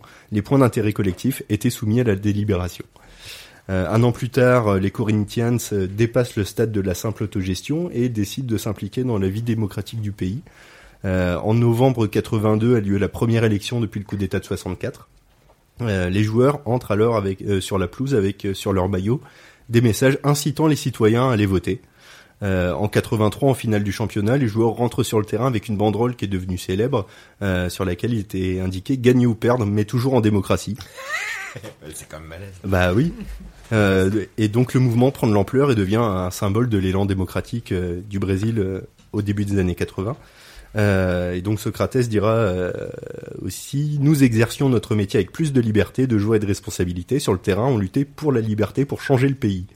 Euh, en 84, euh, courtisé par plusieurs clubs italiens, il fait une promesse devant plus d'un million de personnes. Si le Congrès rétablit une élection présidentielle libre, il ne quitte pas le Brésil. Donc ce coup de poker ne marche pas et du coup il repart part en Italie. Et donc le mouvement survivra pas au départ de Socrates et puis à l'avènement de la saloperie de démocratie en 85. Euh, et puis d'anciens dirigeants euh, mettront le grappin sur le club et mettront fin à cette euh, expérience unique euh, à ce jour. C'est beau. Voilà. Merci les histoires de ton, ton, ton Père Castor. Il y, a des, il y a un super documentaire euh, euh, produit par Canto, je crois, sur Socrates et Les rebelles du foot. Les rebelles du foot. Oui monsieur. Voilà. Qui est génial à voir. Et il y avait une, euh, alors, un documentaire qui avait été fait par Danny Cohn-Bendit aussi euh, pour la Coupe du Monde au Brésil et dans lequel il, il évoque largement la démocratie corinthienne. Il y a quelques numéros de SoFoot. euh. Ça va suffire Voilà. le foot là Et Socrates, il jouait bien au foot en plus. Enfin, Ah, oui. collectivement, et, et euh, super du coup, bon. il jouait comment Qui ça? Platonès, je sais pas. Platonès, ouais. Ouais, c'est un, c'est un, C'est un admirateur de Platon. Censément, c'est un sport de prolo qui a ses, qui a ses gloires, qui a ses héros qui peuvent, euh, qui peuvent avoir un impact, je pense, comme euh, Socrates l'a eu. Non Ouais, ouais, je suis d'accord. Ah non, mais franchement, c'est, ça reste. Enfin, honnêtement, quoi. Le foot, enfin, c'est, c'est, c'est chouette, hein, c'est divertissant, ça a des bons moments. C'est, euh, enfin, Pas moi, je suis toujours, allée, je suis, allée au stade Brestois il y a quelques années, on rigolait bien. Enfin, mais ça n'est que ça. Ça n'est que euh, des bons moments, de, des gens qui s'échangent d'une balle, de, balle de la façon la plus acrobatique et efficace possible. Mais c'est juste ça. C'est, euh, je pense que d'y plaquer des enjeux politiques, d'y plaquer des enjeux euh, sociétaux, c'est, c'est franchement délocaliser, délocaliser là encore le, politique. Pour moi, enfin, vraiment ça m'agace en fait qu'on cherche dans le foot. C'était bien la peine. Ça se sent un peu. C'était bien la peine d'écouter si gentiment sa chronique pour lui foutre en l'air le truc juste après quoi. T'as vu comment on a bien écouté? Merci. Ouais, je je t'invite à regarder les rebelles du foot et tu verras si c'est. euh, Mais non, mais je dis si pas ça que- n'a aucun pouvoir. Non. C'est euh, comment dire? Ça en a parce qu'on lui en donne. Je trouve ça Mhm. totalement anormal que qu'on veuille poursuivre dans cette idée que une équipe de mecs en short qui court après une balle, ce serait un modèle social, un, lieu d'expérimentation politique euh, qui pourrait nous enrichir. Je pense que c'est chouette, tant mieux si dans certains endroits il y a des expériences qui se font, tant mieux si le foot c'est pas tout le temps du star system et euh, le tout pognon qui, euh, existe, tant mieux. Tu vois, j'irais pas crit- critiquer ça. Mais, mais, je voudrais bien qu'on remette le foot, le foot à sa place Ouais, ouais. euh, pour pouvoir parler d'autre chose. Et je- au dernier conseil, moi, ça m'a super gonflé. Le, on a parlé pendant plus de trois quarts d'heure du foot, d'une délibération qui portait sur du foot, notamment parce que je votais contre. C'est devenu une affaire, bah, on l'a enregistré. C'était, ça, on, on a parlé quasiment essentiellement de ça sur Non, un mais conseil. ça, c'était du bullshit pour vendre 7 millions. Donc, Oui. euh, 7 millions de réparation d'une euh, tri- tribune. Mais surtout, ça, ça, quand sur euh, certains dossiers, sur la santé, sur, euh, sur l'éducation, on passe 5 minutes, euh, moi j'aimerais bien voilà, juste que le foot, un peu comme la Bible, euh, on arrête d'en parler. Vous, vous entendez là la voix du troll professionnel. euh. Bien pour parler de ballon, quoi. Non, Non, mais, pour en revenir mais- au vote, le truc c'est que mine de rien, c'est c'est des inc- certains joueurs sont des incarnations. Euh, Zidane au, au plus haut de sa sa Zidane, politiquement, bon, c'est un peu. euh, non mais, céphalogramme mais- plat, euh, mais- ouais, mais c'est ça qui est tête, dommage tête, parce que ces ces gens-là ont une influence qu'ont pas euh, beaucoup de politiques par exemple. Mais alors, et certains chanteurs ont plus d'importance que le politique. On va pas se faire chier à regarder le système de, euh, de la façon dont ils pensent leurs chansons et dont ils travaillent avec, euh, dont ils travaillent avec leur groupe, si tu veux. Enfin, le foot, ça n'est que du foot. C'est chouette, mais ça n'est que du foot. C'est ça, je dis que ça, moi. C'est juste que ça n'est que du foot.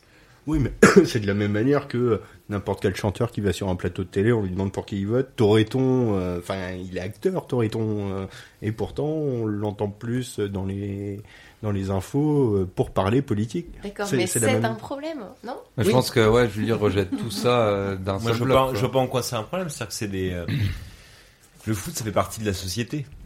C'est c'est euh, un jeu collectif en plus. Donc voilà. non, Après, tu peux faire des espèces de métaphores comme ça. Mais, euh, non, non, mais c'est c'est pas des. Enfin, je veux dire, c'est pas que des métaphores. C'est-à-dire que les, par exemple, les foot, les clubs quand ils sont constitués en France, c'était euh, souvent au début au début du XXe siècle. Et c'était sur le débat. euh, Enfin, la République était à peine naissante. Et euh, et il y avait encore les histoires de laïcité ou pas. La laïcité n'était pas acquise, etc. Donc il y a eu des clubs laïques qui ont pris le qui ont pris plus d'importance que d'autres, etc. Donc c'est c'est constitutif. Après, ça se transmet aussi un peu comme la politique d'ailleurs d'une certaine façon. Sur des, enfin voilà, ou alors ça se transmet pas. Mais mais effectivement, ça faut pas que ça prenne trop de place, mais ça la place que ça a dans la société c'est important. Voilà. Mais Après, Oui, moi, je suis d'accord avec toi. Et ça a été, quand tu parles du début du XXe siècle, mais même jusqu'au milieu du XXe siècle largement, il y a encore des tas de clubs locaux qui n'étaient euh, fondés que euh, sur, sur euh, des, des différences. Il y avait les clubs laïques, des, ouais. des patronages laïques. Ah bah et, ici, on euh, connaît bien jusqu'à la fin des voilà. années 60, Ouais. t'avais Et- la SB et le stade, c'était les cathos Voilà, et la- les laïcards. Mais la- l'ASB, c'était, en- ça a été encore euh, plus que ça quand on voit les clubs de foot de Douarnenez, la Stella Maris à Douarnenez, qui a été euh, quand même euh, Douarnenez Rouge. euh, euh, rouge de chez Rouge. Et ben effectivement, les, les, les, les derbys locaux étaient par le foot étaient aussi à l'époque quelque chose qui permettait allez, on va pas dire aux idées de s'affronter parce que ça n'était que du foot, mais il y avait toujours ce petit truc derrière. Et, et mine de rien, pour les gens qui étaient là, ça signifiait quelque chose. Et maintenant, ça signifie plus rien du tout. Enfin, ça n'a plus Ouais. rien à voir avec ça. ouais, mais ça aurait été la même chose avec de la pétanque. Enfin, si t'as Ouais. un groupe. euh, Ah oui, pareil. Bien sûr. Saint-Louis. Oui, sauf que contre- t'as pas 40 000 personnes dans une tribune de pétanque. C'est Ouais, la c'est ça, différence. c'est l'échange, c'est l'échange. C'est-à-dire que ça, ça, ça permet. Enfin, moi, je suis un peu d'accord avec ce que tu disais tout à l'heure.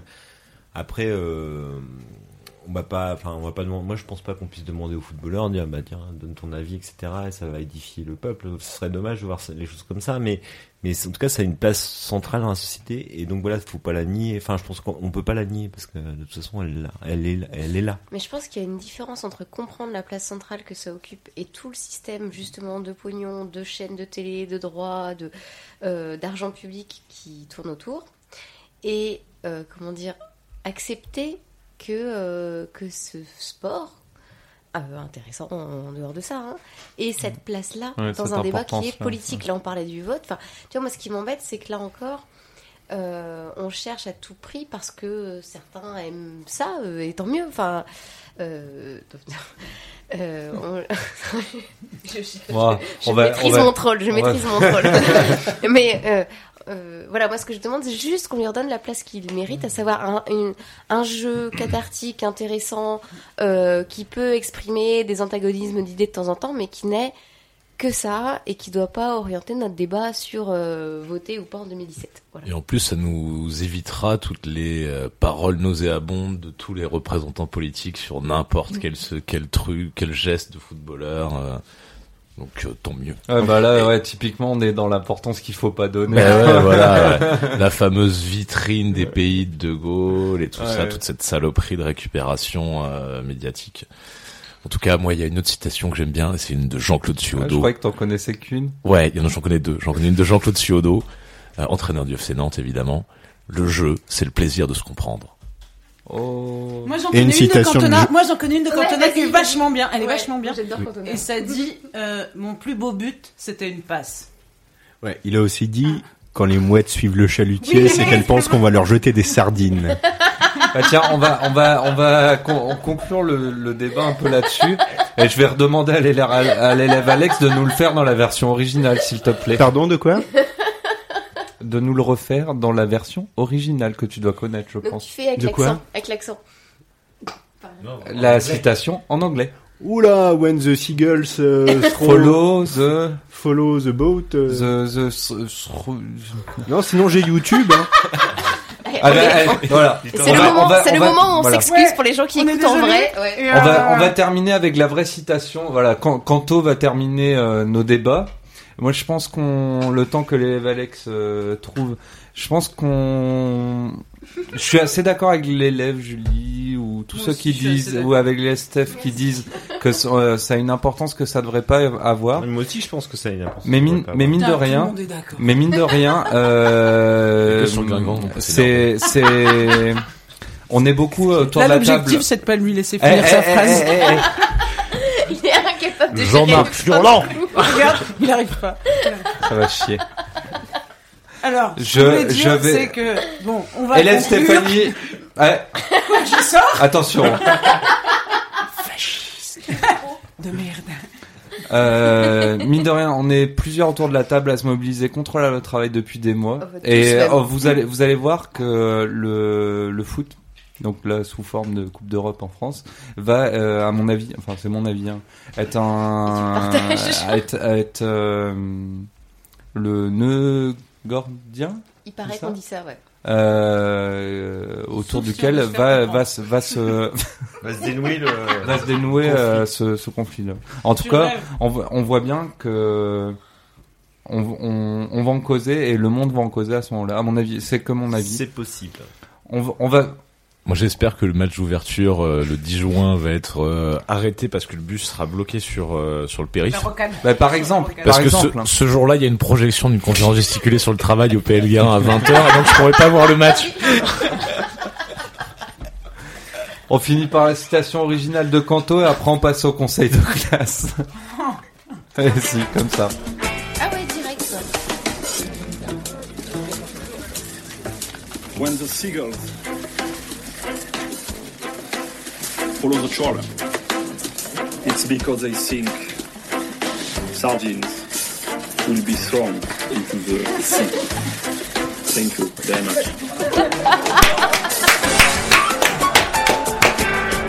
Bon, merci Canto le rebelle. non, vraiment, j'adore Canto. Bon, on, on finit cette, cette école volante qui a beaucoup débordé, mais c'était super intéressant, je pense. On pas commence. Ah non, oui, c'est une heure de plus. 19 vraiment. 21 heures. Euh, on fait un petit conseil de classe. Qu'est-ce que vous avez pensé Qu'est-ce qu'on a pensé de cette euh, école volante? Moi, je suis assez content. Je trouve qu'on a, on a abordé pas mal des sujets autour du vote. Tout le monde a pu euh, dire ce qu'il en pensait. Moi, On je a- retiens euh, 2017. Si ça marche pas, qu'on ait voté, qu'on n'ait pas voté. Et de toute façon, on arrête de s'engueuler là-dessus et on se retrouve Ouais. tous euh, pour. Au euh, Vauban.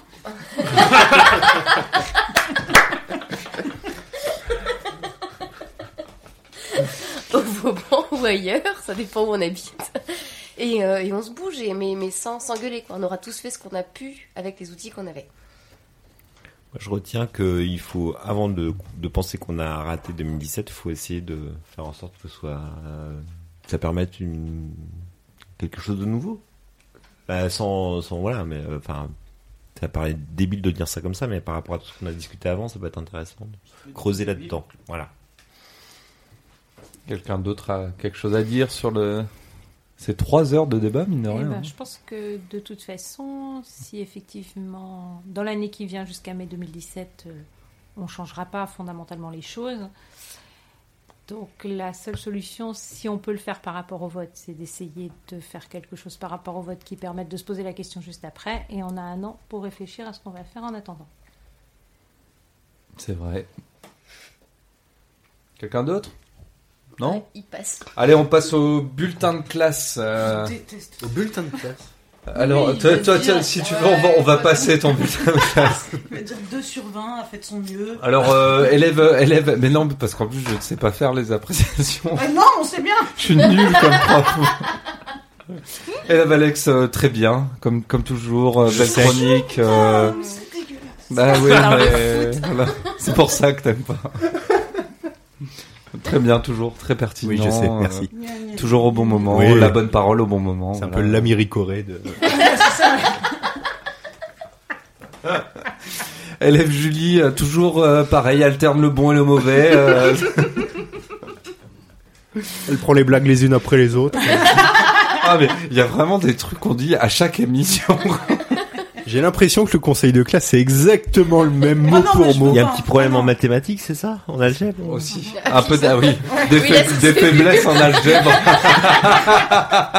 Et même quand elle a bon, elle croit qu'elle s'est plantée. Élève Yann, euh, ben, déjà bienvenue pour euh, ta première euh, école volante et très bien aussi, euh, très constant, euh, de beaux passages de livres. Hein. Je sais pas où tu les as trouvés, mais euh, Mais merci de les avoir ramenés en tout cas. merci, merci de rien, de beaucoup. rien. Élève, élève Steph, mais, mais très bien, comme toujours. euh, aurait pu un peu plus préparer ses sources, mais, mais, prés- mais présente au fond de la Moi, je classe. trouve qu'elle fait pas attention à ses affaires. Elle amène des trucs, c'est les autres qui s'en servent.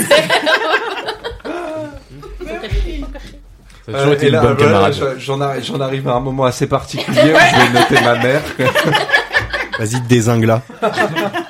Oh, ça c'est déjà fait depuis longtemps. Elle est, elle est- oula, c'est assez, c'est assez curieux comme. Là, typiquement, c'est les Marie- 5 minutes d'Autron. c'est le moment Elle freudien. élève euh, Marie Bébé, très, déjà, en- bienvenue aussi. Et, et très bien, très, très appliquée. Une bonne élève comme depuis euh, que t'as 5 ans. Hein, je pense. Et quel suce-boule C'est pas forcément un compliment. Et élève Erwan, pareil, bien, bienvenue euh, dans l'école volante. Merci, c'est assez agréable. Euh, très bien. euh, on retiendra euh, de pas parler de gauche n'importe comment. Voilà, c'est ça, ça, c'est important. C'est bien d'avoir apporté ça dans la classe. C'est sûrement très important. Et bulletin de classe pour le prof. Vas-y, commence. Bah, comme d'habitude, j'ai- enfin, j'aime beaucoup ce que vous faites. Je C'est trouve pour ça qu'il a des bonnes notes. une à fois de plus une émission rondement menée et menée de main de maître. hein, euh, Et Ah, donc, euh, ravi de revenir euh, dans deux semaines. Vraiment, euh, c'est un régal d'être avec vous, Dubois. Et là, il y a serrage de main et baise-main en direct. hein. Faut quand même Et là, dénoncer il les passe, petits et là, camarades. il passe sous la table. Mais non, Alexandre Il est pas obligé de descendre si bas Vous savez donc que tout ce que vous dites maintenant sera repris dans le générique de dans 15 jours. voilà, quelqu'un d'autre a quelque chose à dire. Ouais, moi je constate que comme d'habitude, le maître privatise le cubi de vin rouge de façon tout Oh, à c'est fait faux. inique, de façon tout à fait inique. Ah voilà, ah et c'est ta maman qui l'a dit, c'est pas moi. Je ne privatise pas, je partage avec mon camarade euh, Alex, avec mon camarade Alex. Ah non, je bois de la bière. en plus. Heureusement qu'il y en a qui ont encore des valeurs. C'est la mise en commun. Entre J'y ai pas touché depuis longtemps.